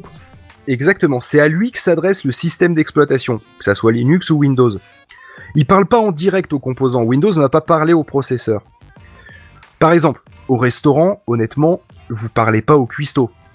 En fait, vous passez tous vos commandes au serveur qui transmet au chef, qui répartit à son équipe de cuisine, puis qui donne les plats au serveur qui vous les apportera. Bah là c'est la même chose, le serveur c'est le système d'exploitation, c'est celui auquel vous vous adressez. Le chef, c'est le BIOS ou l'UEFI, c'est ce à quoi s'adresse le système d'exploitation. Et ensuite, eh ben, euh, le- les commis de cuisine, eh ben, c'est l'ensemble des composants, votre carte graphique, votre processeur, chacun a sa, particularité, et chacun va, va faire une partie du travail. Ici, en réalité, c'est le chef qui est responsable des serveurs hein, et qui peut décider quel serveur va être utilisé. Euh, c'est ce qu'on appelle le multi-boot. hein. du coup, vu que votre serveur, il peut avoir un joli logo Windows ou un joli pingouin de Linux. Euh, et sinon, la différence entre un BIOS et un UEFI, vous prenez pas la tête, c'est juste une question de génération. Les nouvelles cartes et les nouveaux systèmes, ils utilisent l'UEFI et euh, à la place du BIOS. Et certains ont même un UEFI avec une gestion de la souris, une jolie interface graphique, etc. Voilà, bon, c'est c'est un résumé, c'est un résumé rapide hein, et grossier comme d'habitude, mais voilà, en gros, Ouais, c'est juste le- une question de génération. L'UEFI, c'était pas, un- c'est pas un truc qui est obligatoire pour euh, Windows 10 Bah, Justement. Hmm, je la question pas, c'est est-ce qu'on s'en fout vraiment? Bah oui et non. Parce que un BIOS, par exemple, il pourra pas gérer, enfin, il sera pas géré par certains systèmes d'exploitation, effectivement. Euh, il me semble que pour Windows 10, il faut un UEFI. Ah ouais. mémoire. Déjà à partir de Windows 8 tout court. Euh, Alors et, tu- euh, et aussi, je vérifierai parce que je sur mon poste du boulot j'ai Windows 10 et j'ai pas souvenir de l'avoir UEFI. Hein. Et je, je, je crois, mais en fait, l'UEFI, c'est pas forcément une interface avec un clavier et un souris. hein. Et une souris, hein. tu peux, tu peux avoir la vieille interface bleue dégueulasse et être avec un UEFI. hein. Ah ouais. Ouais, ouais, sans déconner. Avec Euh, le logo Energy Star et tout ça? Ouais, ouais, tu peux avoir ça et avoir un UEFI derrière. Euh, c'est euh, c'est juste que euh, bah il y en a certains ils se sont fait plaisir parce que avec l'UEFI tu peux faire une interface mais c'est pas une obligation. Euh, mais par exemple un truc qui peut vous intéresser c'est que un BIOS ça pourra pas gérer des disques durs de plus de 2,2 Tera par exemple de base. Ça vous laisse de la marge. Ça laisse, ça laisse de la marge, mais Euh, néanmoins, maintenant qu'il y a des que 3 ça, Tera euh. qui, qui sortent et qui sont, à, qui sont à des prix accessibles, faites gaffe de pas vous faire avoir si vous avez un vieux PC qui a un BIOS et que vous vous dites je vais en faire un serveur de fichiers. C'est un truc à se faire avoir bêtement. Ce qui est intéressant aussi, c'est que sur mon PC perso, par contre, j'ai l'UEFI et euh, j'ai carrément un navigateur internet qui est inclus. C'est-à-dire que le jour Euh, où... Ah, ça, d'accord, c'est Ah oui, oui. classe. Ah oui, non, Bah, c'est... C'est inutile, mais c'est classe. Non, c'est pas inutile. C'est-à-dire que le jour, je, t'assure que c'est pas inutile parce que lorsque j'ai voulu installer euh, Windows 7 machin, j'avais besoin d'un driver pour je sais plus quoi. Il me demandait un driver pour euh, euh, je sais plus clé USB ou lecteur CD où j'avais la source de ce que je voulais installer. Eh ben, j'ai pu aller le chercher directement. Il l'a mis dans une espèce de mémoire qui a permis d'installer après, enfin de rendre disponible cet emplacement pour l'installeur. Tu vois? Alors qu'avant, à l'époque, bah, fallait sortir le lecteur de disquette. Et je te jure qu'il n'y avait pas autre chose que le lecteur de disquette. Le lecteur CD, t'oubliais parce qu'il fallait un driver. Bah oui. Voilà. Donc euh, là, c'était classe, tu vois. Mais bon, de toute façon, vous inquiétez pas, euh, la carte mère, elle a ce qu'elle a dessus, quoi, dans l'absolu. C'était la euh, phrase soit- Captain Obvious. que quoi. soit- Non, mais que ça soit un BIOS ou un UEFI, honnêtement, si, vous- si on, vous êtes dans le cas d'un PC sur lequel vous voulez mettre un OS récent, euh, bah euh, a priori euh, juste prenez une carte qui est pas trop vieille. Voilà c'est aussi con que ça. Et si et si vous prenez un PC de récup euh, ben de toute façon mettez du Linux parce que c'est pas trop la peine de mettre du Windows sur une vieille merde. Et donc dans ce cas-là de toute façon ça gérera que ça soit un BIOS ou un UEFI vous emmerdez pas avec ça vous stressez pas là-dessus quoi Je suis pas à jour, mais il me semble qu'il y avait un truc qui empêchait Windows de fonctionner. Secure euh, boot, secure boot. Ouais, c'était quoi ce bordel là? Tu, tu as des détails ou pas? Je me Alors, souviens plus trop. euh. pour faire simple pour faire très Est-ce que simple tu peux le désactiver C'était que quelque chose qui justement évitait qu'il y, ait, euh, qu'il y ait des choses qui puissent se lancer genre im- imagine que euh, qu'il y ait quelqu'un de mal Linux, intentionné qui euh, non c'était pas enfin c'était pas dans l'esprit c'était pas ça pour eux c'était imagine Ah bah que si. euh, Ah bah si, ça a fait grand bruit à C'est cause que de ça. C'est que pas la machine installer vendue n'importe avec une version OEM de Windows ne pouvait installer rien d'autre quoi. oui mais c'était pas vendu comme ça c'est vrai que ça c'était Ah non, un il te le disait pas quand inconvénients. il te le des Attention, vous allez, euh, vous être limité à Windows. Hein, mais... Non. c'est pour que justement tu puisses pas avoir quelqu'un qui te met une clé USB, que ça commence à, euh, à booter sur cette, euh, sur cette clé USB qui est branchée. Et, euh, Mais c'est de la et merde que- cette excuse. Déjà à l'époque, euh, tu peux le faire depuis 20 ans ça. Eh ben écoute, qu'est-ce que tu veux que je te dise moi? C'était c'était pour être sûr que ça que ça boot correctement. Enfin voilà, enfin, c'est du Windows si tu veux. Ils se sont dit comment on va pouvoir faire pour emmerder le monde? Et puis voilà, point barre. Non, mais enfin, ça, ça se désactive très très très très facilement. hein, Donc, euh. Oui, oui, maintenant ça se désactive facilement, mais à l'époque c'était problématique et il y Ah, avait eu une oui. belle levée de bouclier. Euh, bref, euh, du coup, si vous voulez upgrader votre ordinateur, par exemple, imaginons que votre processeur, euh, vous êtes au maximum de ce que la carte mère peut gérer et euh, c'est toujours pas assez. Bon bah du coup là faut changer la carte mère pour avoir un socket qui est plus récent par exemple. Euh, mais imaginons que vous voulez mettre deux cartes graphiques, hein, la problématique est la même, hein, sauf que là vous allez récupérer le pros éventuellement. Euh, mais si vous changez la, la carte mère pour avoir un socket plus récent, ça veut dire que vous allez du coup changer aussi le processeur. Donc il faudra prévoir d'en acheter un autre. Et le truc auquel vous attendez pas forcément, c'est qu'il faudra très probablement changer aussi la RAM qui va avec. Parce que ça sera pas forcément compatible. La, RAM que vous avez dans, l'ancien PC. Alors du coup, je propose la technique de pas partir de zéro forcément quand vous voulez upgrader la base de votre système, on va dire le, Triumvirat euh, processeur carte mère RAM, euh, et de prendre justement un bundle euh, carte mère processeur RAM. Honnêtement, sur eBay, on en trouve pas mal, ça se fait beaucoup, et il y en a même quelques-uns sur le bon coin. Justement, des gens qui ont upgradé la base de leur système et qui revendent l'ensemble de la base de leur système. Et ça a l'avantage que justement, ça vous donne une base qui tourne. Une base qui, qui, qui, qui vous permet de démarrer pas sur besoin lequel de chercher est-ce que c'est compatible, est-ce que ça l'est pas, est-ce que c'est relativement optimal, est-ce que ça l'est pas. Oui, puis c'est surtout que euh, les euh, l'avantage, c'est que le, euh, le prix du bundle sera aussi probablement moins cher que le prix des éléments en Ah séparé. oui, ça de toute façon. hein. Hmm.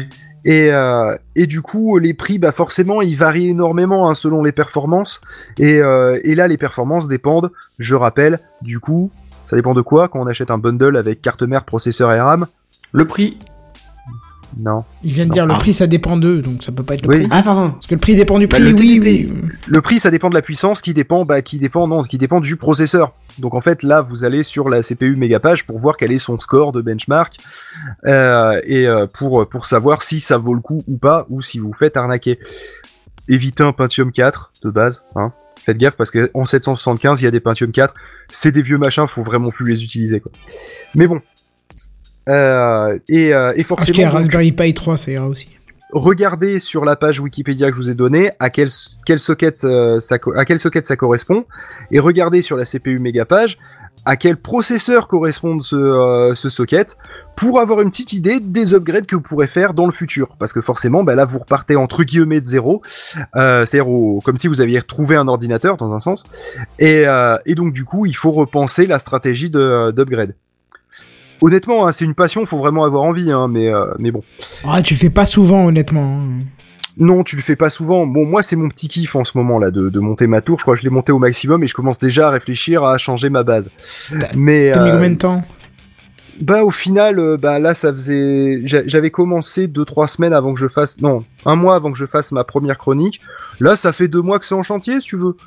Non, non, je comprends. Moi, je, m'en- en général, quand je change de PC fixe, je mets à peu près 3 mois pour choisir tous les composants. Donc, euh, Ouais, mais j'ai fait ça sur un rythme cool. Et, Oui, euh, pareil, un rythme cool, hein. C'est, mais euh, juste me renseigner, euh, faire la bonne alliance, parce que juste si je peux apporter un truc. euh, Et ouais, voilà. Et au total, je me suis sorti pour moins de 200 euros, euh, entre, en fait, entre euh, 150 et 180 euros de mémoire. bon, ça va. Pour l'ensemble de mes upgrades. Bah oui, mais j'ai trouvé des pièces vraiment pas chères, donc Mm. euh, parce que j'étais sur une vieille génération. Mais juste si je peux apporter un petit détail, Oui, euh, un petit retour d'expérience plutôt, ce n'est pas parce que les composants sont déclarés euh, compatibles entre eux qu'ils le sont forcément. N'hésitez pas à taper le nom de votre processeur et le nom de votre carte mère sur le net. Des fois, vous allez trouver euh, des, Des gens qui forums disent avec que- marqué j'ai un problème. Voilà, et ça m'était arrivé il y a très longtemps. Bah, c'est à partir du moment là où j'ai arrêté d'acheter des cartes Asus. Je suis passé sur MSI et maintenant je n'achète plus que du MSI. Ouais, c'est Euh, une très bonne marque. Ouais, ouais, ouais. Mais faut mettre le prix. Si tu prends le grand public à 30, 30 euros la carte mère, c'est pas terrible. Bah, dans ce cas-là, euh, voilà. pour le grand public, je, franchement, MSI et, Gi- et, euh, et, euh, Gigabyte, ou Gigabit, du coup, euh, dépend comment vous voulez le prononcer, euh, ils se tirent la bourre et les deux sont Non, relativement gigabit, équivalents. laisse tomber. Je, je- je- moi, je trouve c'est de la bouse, mais c'est. Non, franchement, pour du grand public. Ah non, mais entre Ah une non, c'est MSI, pour- pour moi, entre c'est une du- MSI de base et une gigabit de base, Ah ça oui, se vaut. peut-être de base parce que j'ai jamais acheté de MSI de base. dans, dans euh, les voilà. gammes, dans les gammes grand public, d'accord. Donc, c'est-à-dire pour toi de base, parce que toi, t'es sur des, des hauts de gamme. Euh, on, on est sur sur une équivalence. Voilà, c'est c'est des c'est des c'est des bonnes marques. Hmm. Asus, ils se défendent pas trop mal, c'est pas trop mauvais. Ah, c'est honnête, quoi, en général. Euh, Asus, voilà. il faut mettre le prix. C'est pareil que. Ouais, Voilà, Mais mais bon. là encore une fois, on parle de matos d'occasion, on parle de se faire un truc pour du pas cher, tu vois. On est ouais, ouais. on est sur de, sur de la bricole. C'est trois marques qui sont correctes. Voilà. C'est sur lesquelles, si vous aviez un doute, Vous a évitez Acer, vous hésitez. euh, Voilà. Voilà, c'est ça, vous évitez. et les des nouveaux marques no name. euh, Les nouveaux, non, je sais pas, je sais pas assez de recul, hein, mais. euh, Bref, voilà quoi. C'est. euh, hmm. Ouais, le no-name, non, vous évitez de toute façon, hein, ça, c'est- ça c'est sûr. Bon, très bien. euh, Et j'ai pas fini. Ah, t'as pas fini encore euh, eh, mais non la vache, mais tu t'arrêtes oui. jamais, dis donc, combien de j'ai- pages J'ai dit, neuf- j'ai dit 9 pages, je sais pas, j'ai pas le nombre de pages là. J'espère que t'es à 10 là alors, hein, parce que. Et surtout que là, tu, euh, j'ai oublié de te dire qu'il fallait changer les images au fur et à mesure, mais je pense que tu l'as fait. Non, pas du tout. Non, d'accord. Alors dans ce cas-là, là, ça va être super important que tu mettes l'image que euh, que j'ai que j'ai mise euh, La avec deuxième les, ou euh, troisième la dernière du coup, avec euh, les, les trois cartes mères dessus. Alors, euh, vous me dites, ok, j'ai trouvé une super carte avec le processeur, la RAM, elle est arrivée, mais là j'ai un problème, fil, ça rentre pas dans mon boîte, dans mon boîtier. Bah ouais. Comme euh, cré- que, que je tiens à te le dire aussi à toi, Kenton, la chronique n'est pas terminée. Il y a plusieurs- Il y a plusieurs tailles ou formats dont les plus courants sont mini TX, micro ATX et ATX. Ça vous dit rien, ATX Je sais que ça date d'un mois, mais c'était le nom du gros connecteur de la carte mère. Vous vous rappelez Ah. Le gros connecteur de la lime qui se mettait sur la Oui. carte mère. Bah c'est de là que ça vient le nom en fait. C'est le c'est un format de carte mère et, un, et, et une norme pour euh, justement avoir le une compatibilité entre la lime, le boîtier et la carte mère. Alors, la grande majorité des boîtiers et donc des cartes mères du marché sont des micro ATX qui comportent donc quatre ports d'extension. Carte port d'extension, c'est là où on branche les cartes, hein, d'accord euh, Généralement, il y a un port d'extension pour la carte graphique, un PCIe, euh, un PCI Express euh, 16 fois, anciennement de la GP, et trois ports d'extension. Donc très souvent euh, des PCI Express une fois et des fois pour les cartes un peu plus anciennes des ports PCI qui ne sont pas les mêmes et qui sont pas compatibles avec PCI Express. Faites attention. Mais il en existe avec deux ports de carte graphique aussi. Ça peut être intéressant, encore une fois, c'est ici justement que peut se décider le choix d'une carte mère micro ATX par rapport à une autre pour vous, si vous avez l'intention de mettre deux cartes graphiques. ATX, c'est le plus grand. Il y a 7 connecteurs de cartes d'extension. C'est nécessaire. Extra ATX aussi. hein. Euh, oui, oui, non, mais j'ai dit les plus. On va se concentrer sur les trois plus communs, d'accord? Parce que déjà la chronique est suffisamment longue, hein, on n'a pas toutes les lues. Euh, donc, c'est nécessaire, par exemple, dans le cas où vous voulez brancher plus de deux cartes graphiques. Oui, je vous jure, on peut. Euh, ou si vous voulez avoir plusieurs cartes réseau, par exemple, ou une carte qui est capable de gérer le, RAID, le fait de mettre les disques durs en parallèle. Euh, bref, c'est très rare d'en avoir besoin, honnêtement, mais ça peut arriver.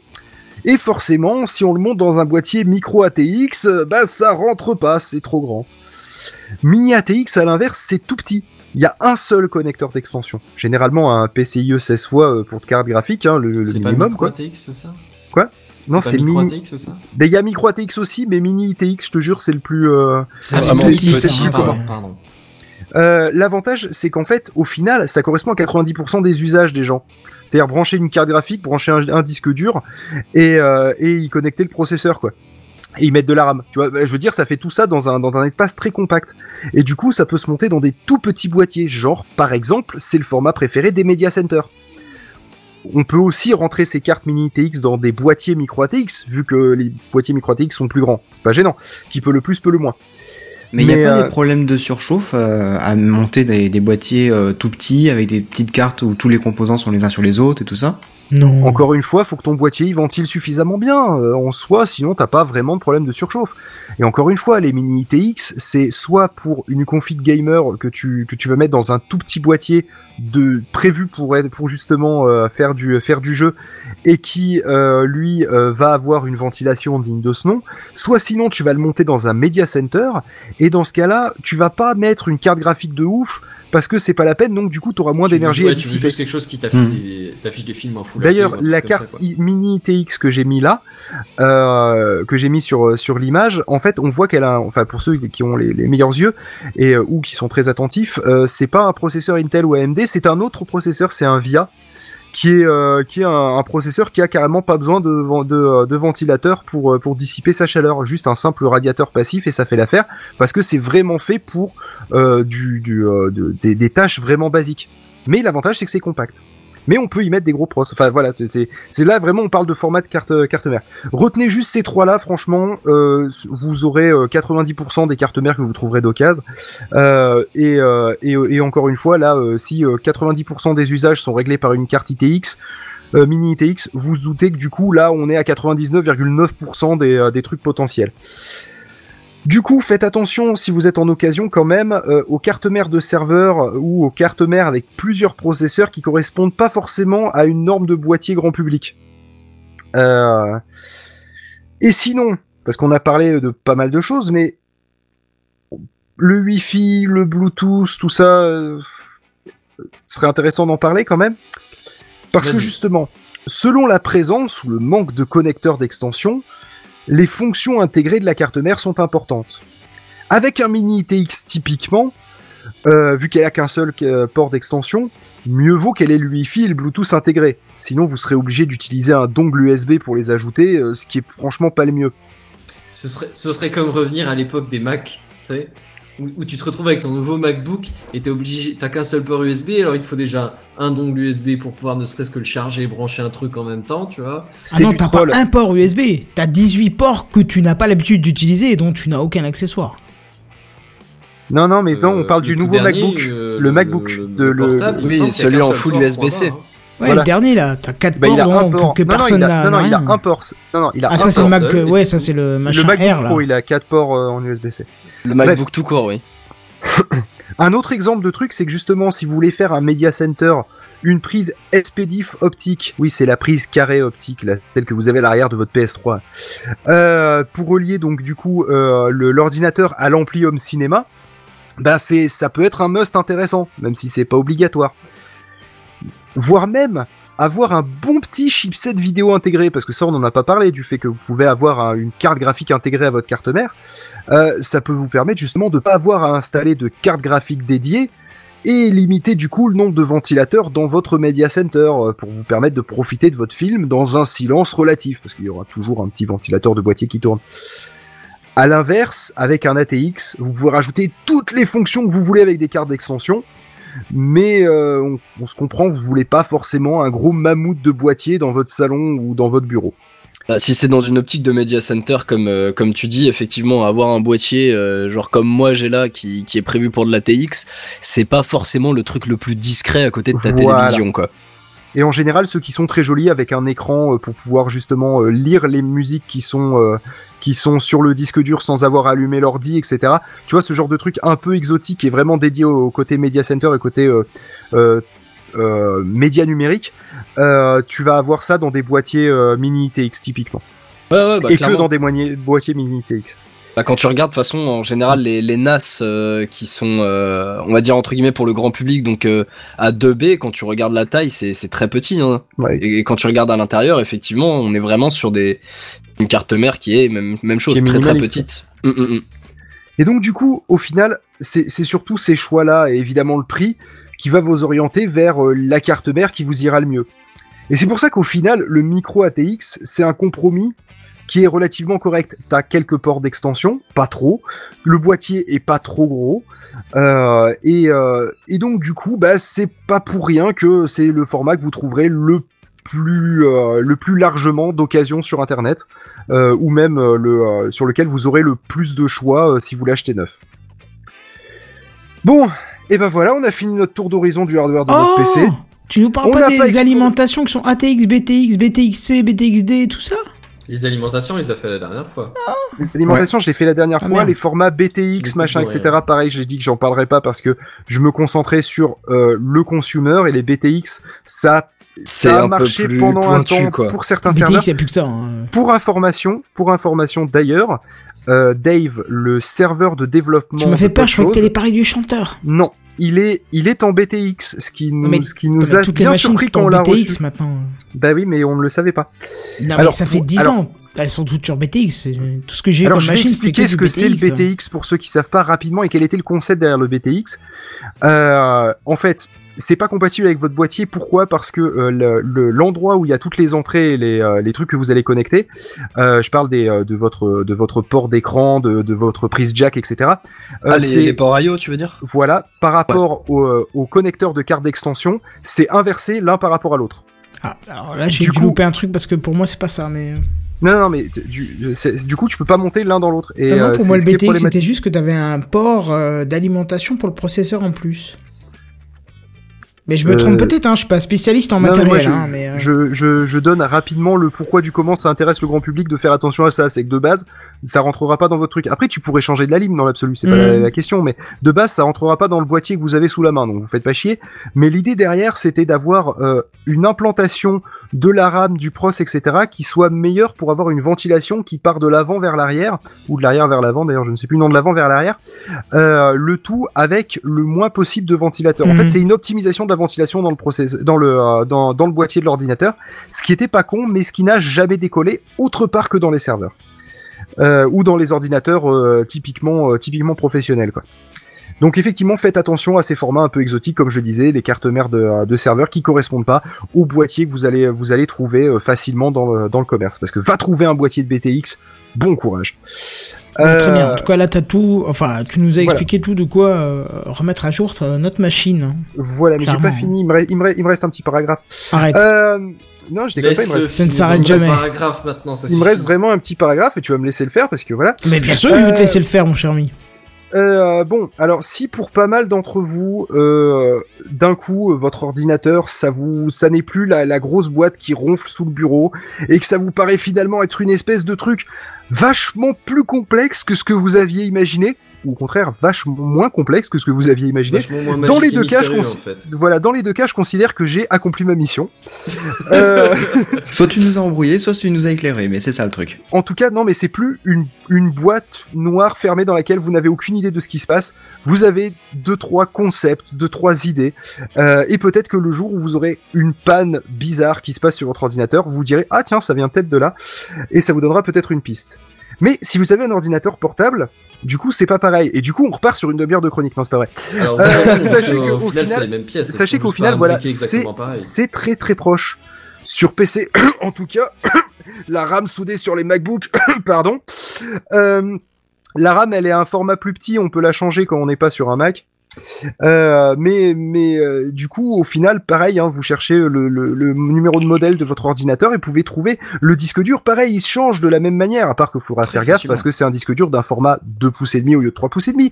Mais globalement la te- les techniques de recherche et les, ce que ça va vous apporter eh ben c'est globalement les mêmes. Chose, hein. à part qu'on peut pas changer la carte mère d'un ordinateur portable parce que elle est prévue pour, que changer le processeur d'un ordinateur portable, c'est peu probable que vous ayez un processeur qui puisse, qui soit monté sur un socket dans un ordinateur Mhm. portable. Euh, mais déjà, vous pouvez par exemple, l'upgrade facile sur un ordi portable pour lui redonner un petit coup de vigueur, c'est de changer le disque dur par un SSD. Voilà, tu vois, ça, c'est typiquement, faisable, la RAM, et, aug- augmenter aussi, la RAM. Voilà, ça c'est typiquement le truc que vous pouvez faire et votre ordinateur, vous pouvez lui prolonger deux ans de, sa- de durée de vie, les doigts dans le pif. Euh, et on peut même aller plus loin. Et là, j'ai envie de laisser la parole à notre ami Seven pour la suite. Parce qu'il nous a fait un petit truc pas piqué des hannetons, basé sur les PCI, sur le, du PCI Express de PC portable, parce qu'au final, PCI Express c'est une norme et c'est pareil quel que soit le format. Tu as entendu le dernier truc là Tu as vu l'iPad qui est sorti la dernière fois? C'est le dossier de la semaine. C'est le dossier de la semaine. C'est le dossier de la semaine. C'est le dossier de la semaine, mes amis. Ah, ça c'est moderne. Ça, c'est moderne. un petit dossier, hein, parce que honnêtement, c'était pas du tout prévu ce que j'avais ça. Euh, grosso modo, bon, ceux qui me suivent sur ma chaîne YouTube, ils ont vu que j'ai posté une vidéo, la dernière en date là. C'est un unboxing et un tuto en quelque sorte pour euh, brancher une carte graphique en externe sur un PC portable. Donc, euh, par où commencer? Eh bien, euh, d'abord, comme dit Phil, hein, il faut savoir quel modèle vous avez de PC portable. Donc euh, pour ça, rien de plus simple, hein, il suffit de le, le retourner, souvent il y a une étiquette collée en dessous, et c'est écrit le- la marque, le modèle, euh, la référence exacte. Alors dans mon cas c'est un Asus N56VB, donc ça c'est la gamme de chez Asus, mais le modèle exact c'est le S4057H.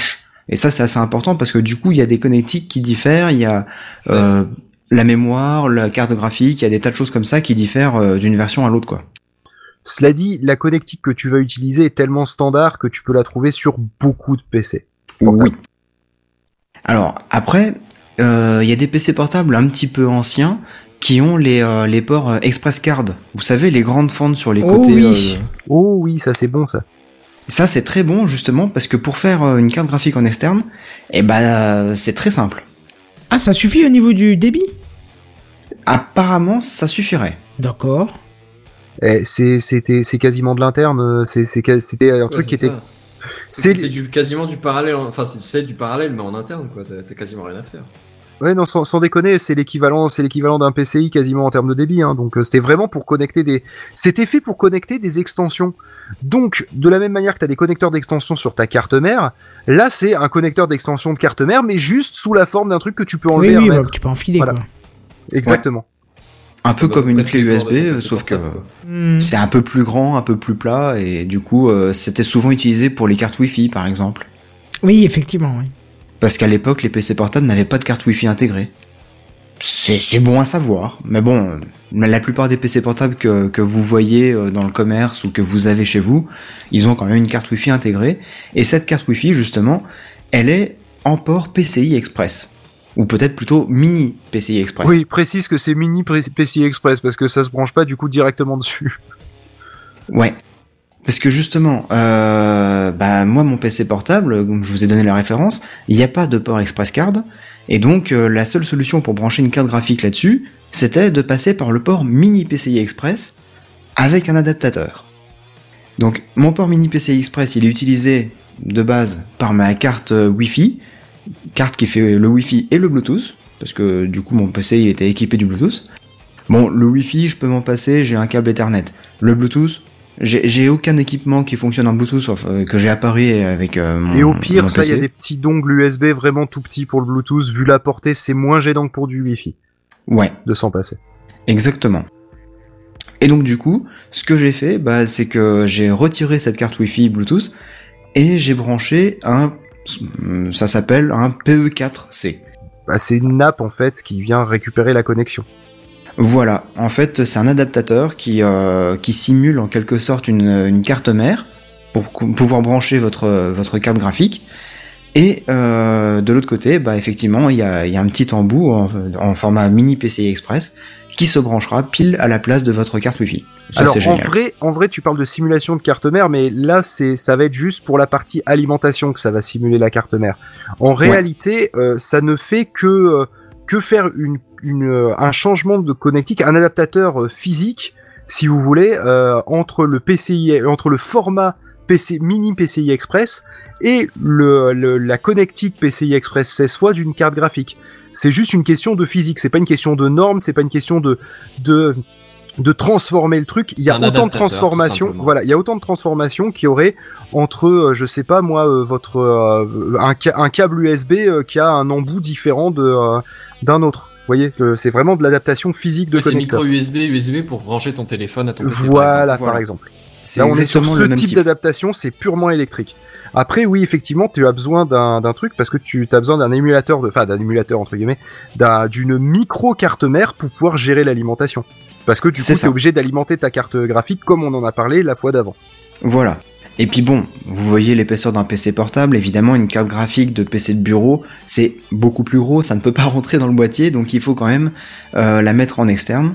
Et euh, justement, bah, il faut la brancher sur euh, cette, comme je dis, une simulation de carte, carte mère, parce que bah voilà, les 16 broches de votre carte graphique, faut bien les brancher quelque part. Au final, c'est une carte de gestion d'alimentation. On parle pas de carte mère à ce niveau-là, quoi. C'est un connecteur plus une gestion d'alimentation. Pour Voilà. pouvoir allumer et éteindre facilement, avoir un bouton, quoi. Voilà. Euh, du coup, bah, si vous êtes euh, dans mon cas avec le mini PCI Express, comme dans la majorité des cas, bah, il vous faudra un PE4C. Alors, euh, il suffit d'aller voir sur le site mfactors.com, Ou d'aller voir ta vidéo dont on mettra le lien. ou d'aller voir ma mieux. vidéo, dont le lien est déjà dans la description du document, en texte 3. Et euh, du coup, euh, qu'est-ce que je veux dire? Oui, euh, ce, ce petit boîtier-là, bah, ça coûte environ 75 dollars, plus les frais de port, plus les frais de douane. Plus l'alimentation. Non, je parle du boîtier, attends. Ah, pardon. Donc, Ouais, c'était l'ensemble du, du hack. Non, non, non, non, l'ensemble du hack, il s'élève à bien plus que ça, en fait. Mais euh, je vais essayer de détailler un petit peu quand même ça. Euh, ouais, donc du coup, le PE4C, c'est environ 75 dollars hors frais de port et hors frais de douane. Donc forcément, c'est un upgrade qui, qui a un coût quand on veut rester sur un PC portable. Moi, mon PC portable, il a 3 ans et demi, bientôt 4 ans. Euh, je compte le remplacer à terme par un PC euh, fixe, type euh, petite tour euh, avec les cartes micro ATX par exemple, pourquoi pas. Donc du coup, je me suis dit, ouais, c'est 75 dollars pour adapter une carte graphique en externe, mais euh, à terme, cette carte graphique là, bah, je vais la récupérer pour faire mon PC de bureau. Donc autant que je prenne une bonne carte graphique. Et pour prendre une bonne carte graphique, il se trouve que j'avais mon meilleur pote qui est un peu gamer et qui euh, sa config euh, PC, il l'a changé il y a pas très longtemps, il y a un peu plus de 6 mois. Il avait acheté une 970 GTX de chez Nvidia. Enfoiré. Donc c'est pas un petit pour ceux bébé. qui- hein, pour ceux qui connaissent pas trop, c'est une très très bonne carte graphique de l'ancienne génération. C'est ça, De la c'est génération juste avant génération l'actuelle. Juste avant, ouais.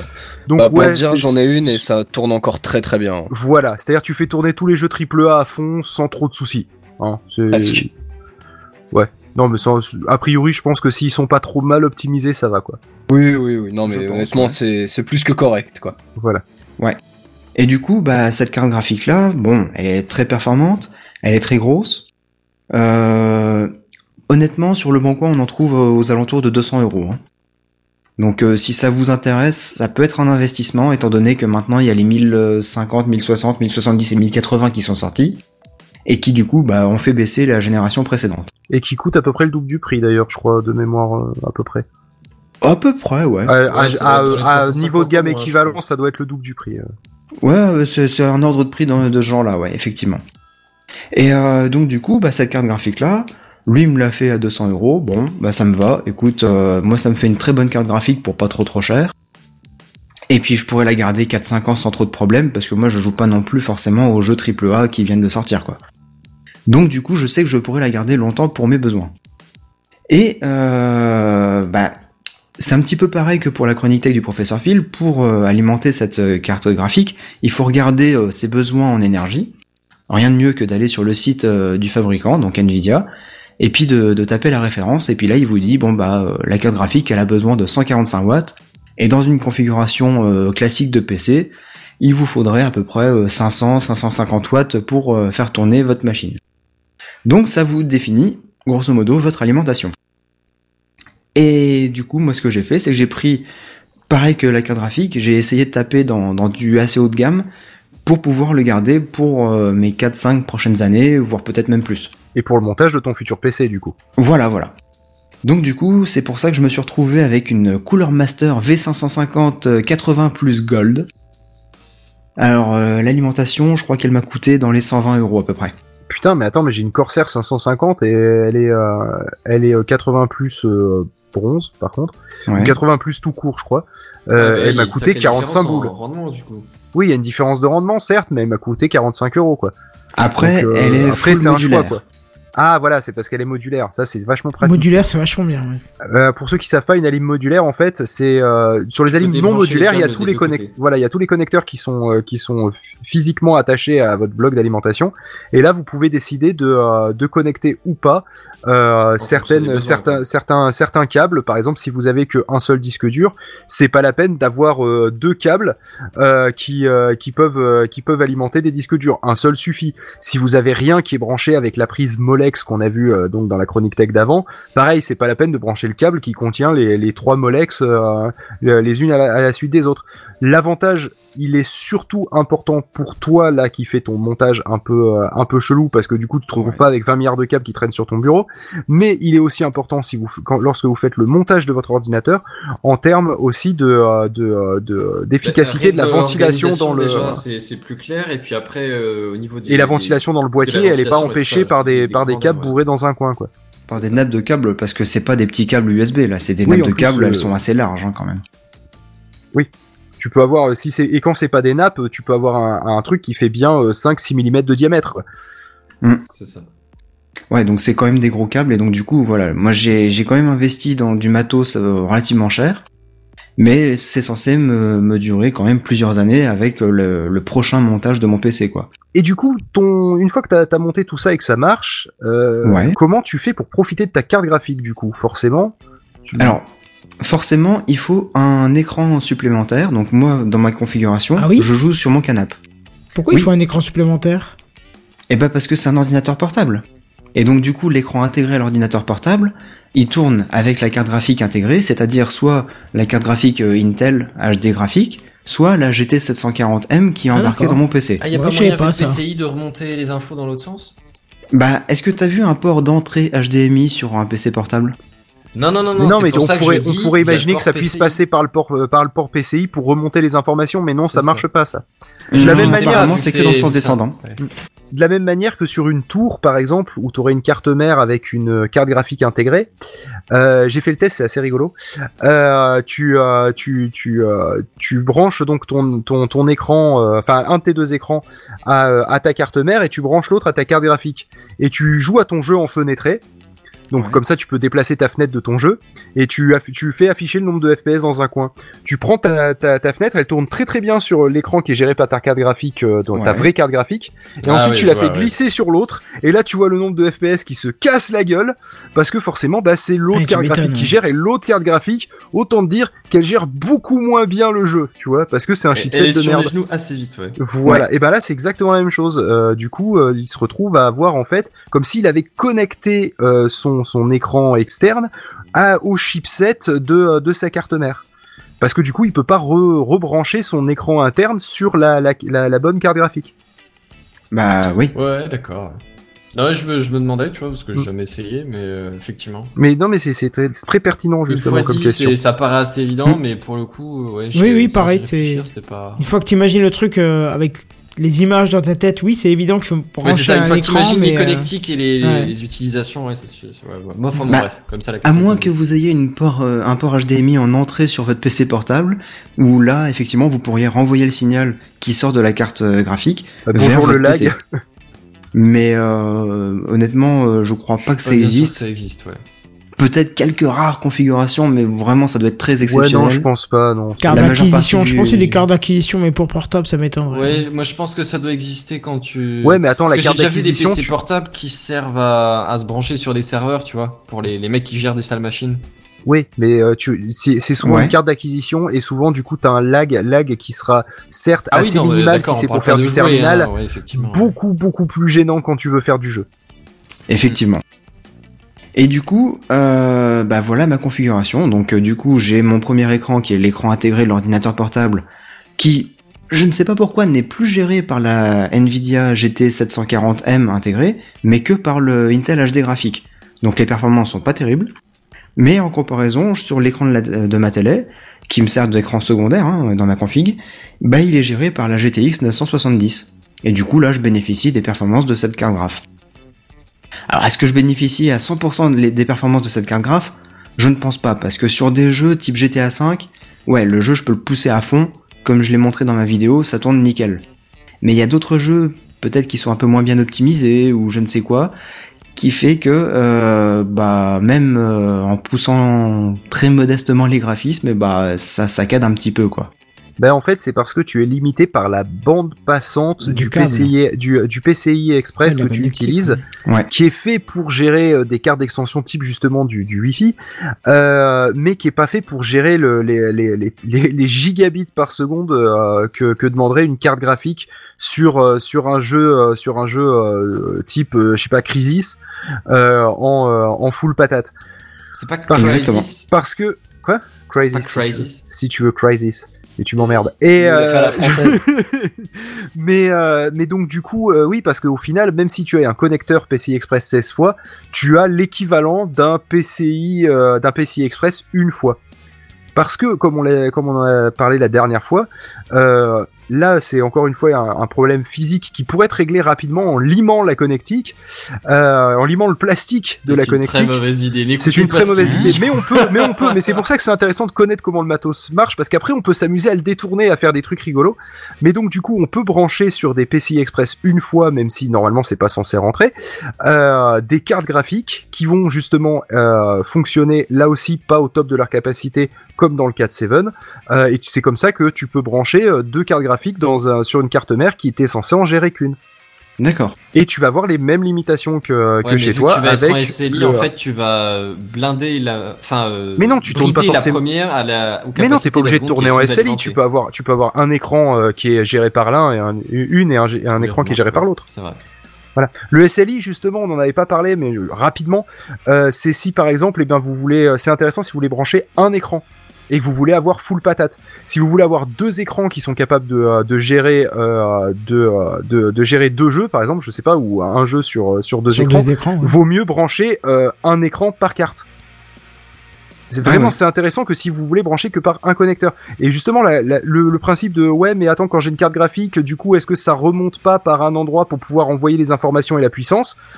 Bah c'est ce qui se passe quand tu les branches en SLI ou en Crossfire, c'est-à-dire qu'en fait eh ben ça passe pas par la carte mère, ça passe par une connexion spéciale et propriétaire qui permet justement de venir pomper la puissance de l'une pour la pour l'ajout pour la donner à l'autre. Mhm. Et c'est et c'est que dans ce cas-là que ça marche. Voilà. Ok. Bon, Ouais. bah très bien, c'était tout complet ça, dis donc. Ouais. Et je pense que c'était une très bonne euh, conclusion de, co- de, de, euh, de, de hack matériel parce que sérieusement, je, je, je, je suis sur le cul de, de savoir qu'on pouvait faire ça. Je m'étais jamais posé la question non et là, plus. Seven, tu m'as vendu du rêve. Bah moi je me suis posé la question, j'avais vu une vidéo, mais la vidéo elle était pas toujours en ligne, le mec il la mettait des fois en privé, je sais pas pourquoi. Peut-être qu'il avait subi des strikes ou quoi. Et du coup bah, ce que j'ai fait c'est que j'ai fait euh, mon propre montage et ma propre vidéo, comme ça au moins je suis sûr que, que ça fonctionne quoi. Qui sera présent dans la description de l'épisode, hein, n'hésitez pas. Ouais. hein. Et euh, toujours dans cette vidéo que j'ai fait justement, j'ai- j'en ai, profité pour parler un petit peu de l'upgrade euh, de- du disque dur de, de PC portable par un SSD. Ah bah ça tombe bien ça. Et euh, Euh, J'ai en regardé temps, cette petite vidéo parce que j'ai bien envie de voir euh, visuellement à quoi ça ressemble, tout ce que tu racontes, etc. Tout ce Ouais. que tu expliques. Ah c'est ghetto un peu hein, quand même. hein. Ouais, Mais euh, en même temps, du coup, j'en ai profité pour virer mon lecteur CD et euh, rajouter le disque dur d'origine du PC pour faire du stockage euh, de masse. Donc du coup, au lieu d'avoir les 1 Tera de stockage de base, j'ai les 1 Tera de stockage de base plus le SSD de 512 Go que j'avais acheté il y a quelques mois. D'ailleurs, le SSD vaut mieux le mettre dans ton adaptateur que tu as dû mettre pour ton à la place de ton lecteur CD, parce que le SSD, il n'y a pas de pièce mobile, donc du coup, il risque pas de faire vibrer l'ensemble du caddie. C'est le nom du de l'adaptateur. Euh, On appelle ça un caddie. Euh, et vaut mieux laisser ton disque dur d'origine là où il était, parce qu'en général, c'est déjà prévu pour être amorti. Donc, si tu as un disque dur mécanique, tu veux rajouter un SSD, toujours rajouter le SSD dans l'adaptateur de euh, de lecteur CD. Très Donc, bonne astuce, ça, je savais pas. Et, Bon, euh, après, et euh, le- chose, Le lecteur CD, euh, le caddie que j'ai rajouté justement, ça coûte pas très cher, hein, ça, ça coûte euh, 20 euros maximum. Et euh, tu peux le, le visser dessus, hein, le, Oui, le- mais même, c'était pas là d'origine, si tu veux, et puis ça t'évite Oui. des démontages pour rien. Le, euh, ça peut se faire dans des Mac Mini aussi, ce genre de choses. Et sinon, dernier truc pour euh, pour finir et, et Dernier avoir une truc, conclusion alors, hein. pour ceux ouais pour ceux qui voudraient faire la même chose que Seven et qui se disent ouais mais c'est super compliqué et tout, mais euh, et qui veut- et qui donc du coup adoraient avoir un PC portable avec des capacités de euh, de d'ordinateur de bureau. Sachez que cette technologie arrive sur le marché. Euh, je sais qu'il y a Razer euh, Ra- Razer qui a sorti ça il y a pas longtemps, un truc qui justement Razer Core, ouais. Ouais, En qui se- USB-C. Ouais, qui se branche en USB-C et qui euh, en fait fait la même chose vu que l'USB-C est capable de débit Bazel euh, nous en a beaucoup parlé dans TechCraft d'ailleurs. Voilà. hein. Mais Et, ça fait un euh, certain temps déjà. et que du coup, Oh en fait, oui. c'est exactement ce que Seven a fait, mais de manière, euh, de manière un peu moins ghetto, quoi. Ouais, c'est un boîtier plus propre euh, où euh, justement vous choisissez en option la carte Ah, graphique que vous voulez dedans. do it yourself, quoi. Et euh, Pas, pas forcément en option, enfin c'est tu mets tu mets la CG que tu veux quoi. Après ça reste un port PCI euh, classique. Hein. Ouais, mais justement, euh, le boîtier il est de telle taille que du coup tu peux pas forcément mettre toutes les cartes graphiques que tu veux. Voilà, mais il te fournit l'alimentation et c'est plus Voilà. propre, etc., etc. Voilà. Ouais, mais par contre ça coûte euh, 200 boules, je crois. Voilà. Donc finalement, ton- c'est pour, Ah oui, pour mettre 200 en perspective un petit peu ton ton hack, euh, donc euh, d'un point de vue du prix, d'un point de vue de de, euh, de de dire que en fait ce que tu as fait, c'est plus ou moins le futur de euh, de l'informatique nomade euh, quand on veut de la puissance. Bah ouais. En tout cas, c'est Sauf que moi je l'ai fait en homemade. Ouais, en Voilà. tout cas, c'est bien sympa. Ça donne, euh, ça donne une possibilité d'évolution pour des postes mobiles. Hmm. Bon, bah très bien, Bon, encore du un programme chargé ce soir. oui, oui, c'est- du coup, oui, il est un peu moins mobile, mais je veux dire, quand tu le ramènes à la maison, tu peux toujours plugger ça et puis voilà quoi. Bon, Ouais. un programme chargé ce soir, je disais, de nouveau, on l'a dépassé bien, hein, dis donc. Bah j'étais là, ça change. Bah oui, c'est ça, c'est à chaque fois que t'es- Non, c'est pas vrai, parce que euh, avait Sam Non. la semaine dernière, ou il y a deux semaines, ça dépassait aussi. Il y a deux semaines, on avait bien dépassé. Ouais. ouais. Ouais, mais c'était vachement bien. Voilà, et du coup vous entendez ce petit signal qui vous fait dire que c'est le moment qu'on se dise où est-ce qu'on se retrouve? Sur ma chaîne YouTube. Haha. Bah oui, déjà, rien que ça, et où d'autres On peut se retrouver sur techcraft.fr. Yeah, maintenant que t'y es, Ou dans tiens. Techcraft de la semaine Exactement. prochaine, par T'avais rien commenté parce que t'étais pas là la semaine dernière, on voulait justement... euh, Ça y est, t'as fait ton c'est ce, entrée euh, c'est ce que je me suis dit. Bah, on dans la galerie des, de des, des bonheurs de Des TechCraft. euh, animateurs. Des animateurs, ouais, je vais dire. Oui, Ouais. enfin, après euh, des mois et des mois de running gag, ça y est, enfin, on a Ouais. fini par le faire. Mais quand j'avais le temps, tu m'avais pas filé les infos. Quand tu me les avais filées, j'avais plus le temps. Là, je me suis dit, bon, allez, maintenant c'est bon, Ouais. allez, on, on s'y met. et Voilà. voilà quoi. Et c'est beau, c'est tout frais. Section les animateurs. Qui d'autre Quoi Quelque chose à dire? On nous retrouve sur Twitter, euh, arrobase techcraftpdc, ou sur la page Facebook, www.facebook.com slash techcraftpdc. Voilà, c'est pareil, c'est la même adresse. Voilà, c'est ça. Et moi, vous, vous me retrouvez sur kenton.fr et sur ma chaîne YouTube où allez voir, j'ai fait un petit, euh, une petite vidéo sur le Steadicam. Ça recolle bien avec l'intro. Et Ouais. sinon, de toute façon, la semaine prochaine en live dès 21h, jeudi. Ça sera peut-être dans deux semaines, mercredi. On en rediscutera encore un petit peu la semaine prochaine de ça. Mais sur ce, on vous dit à plus. Bye bye. Ciao, ciao. Ciao, ciao. Salut, salut.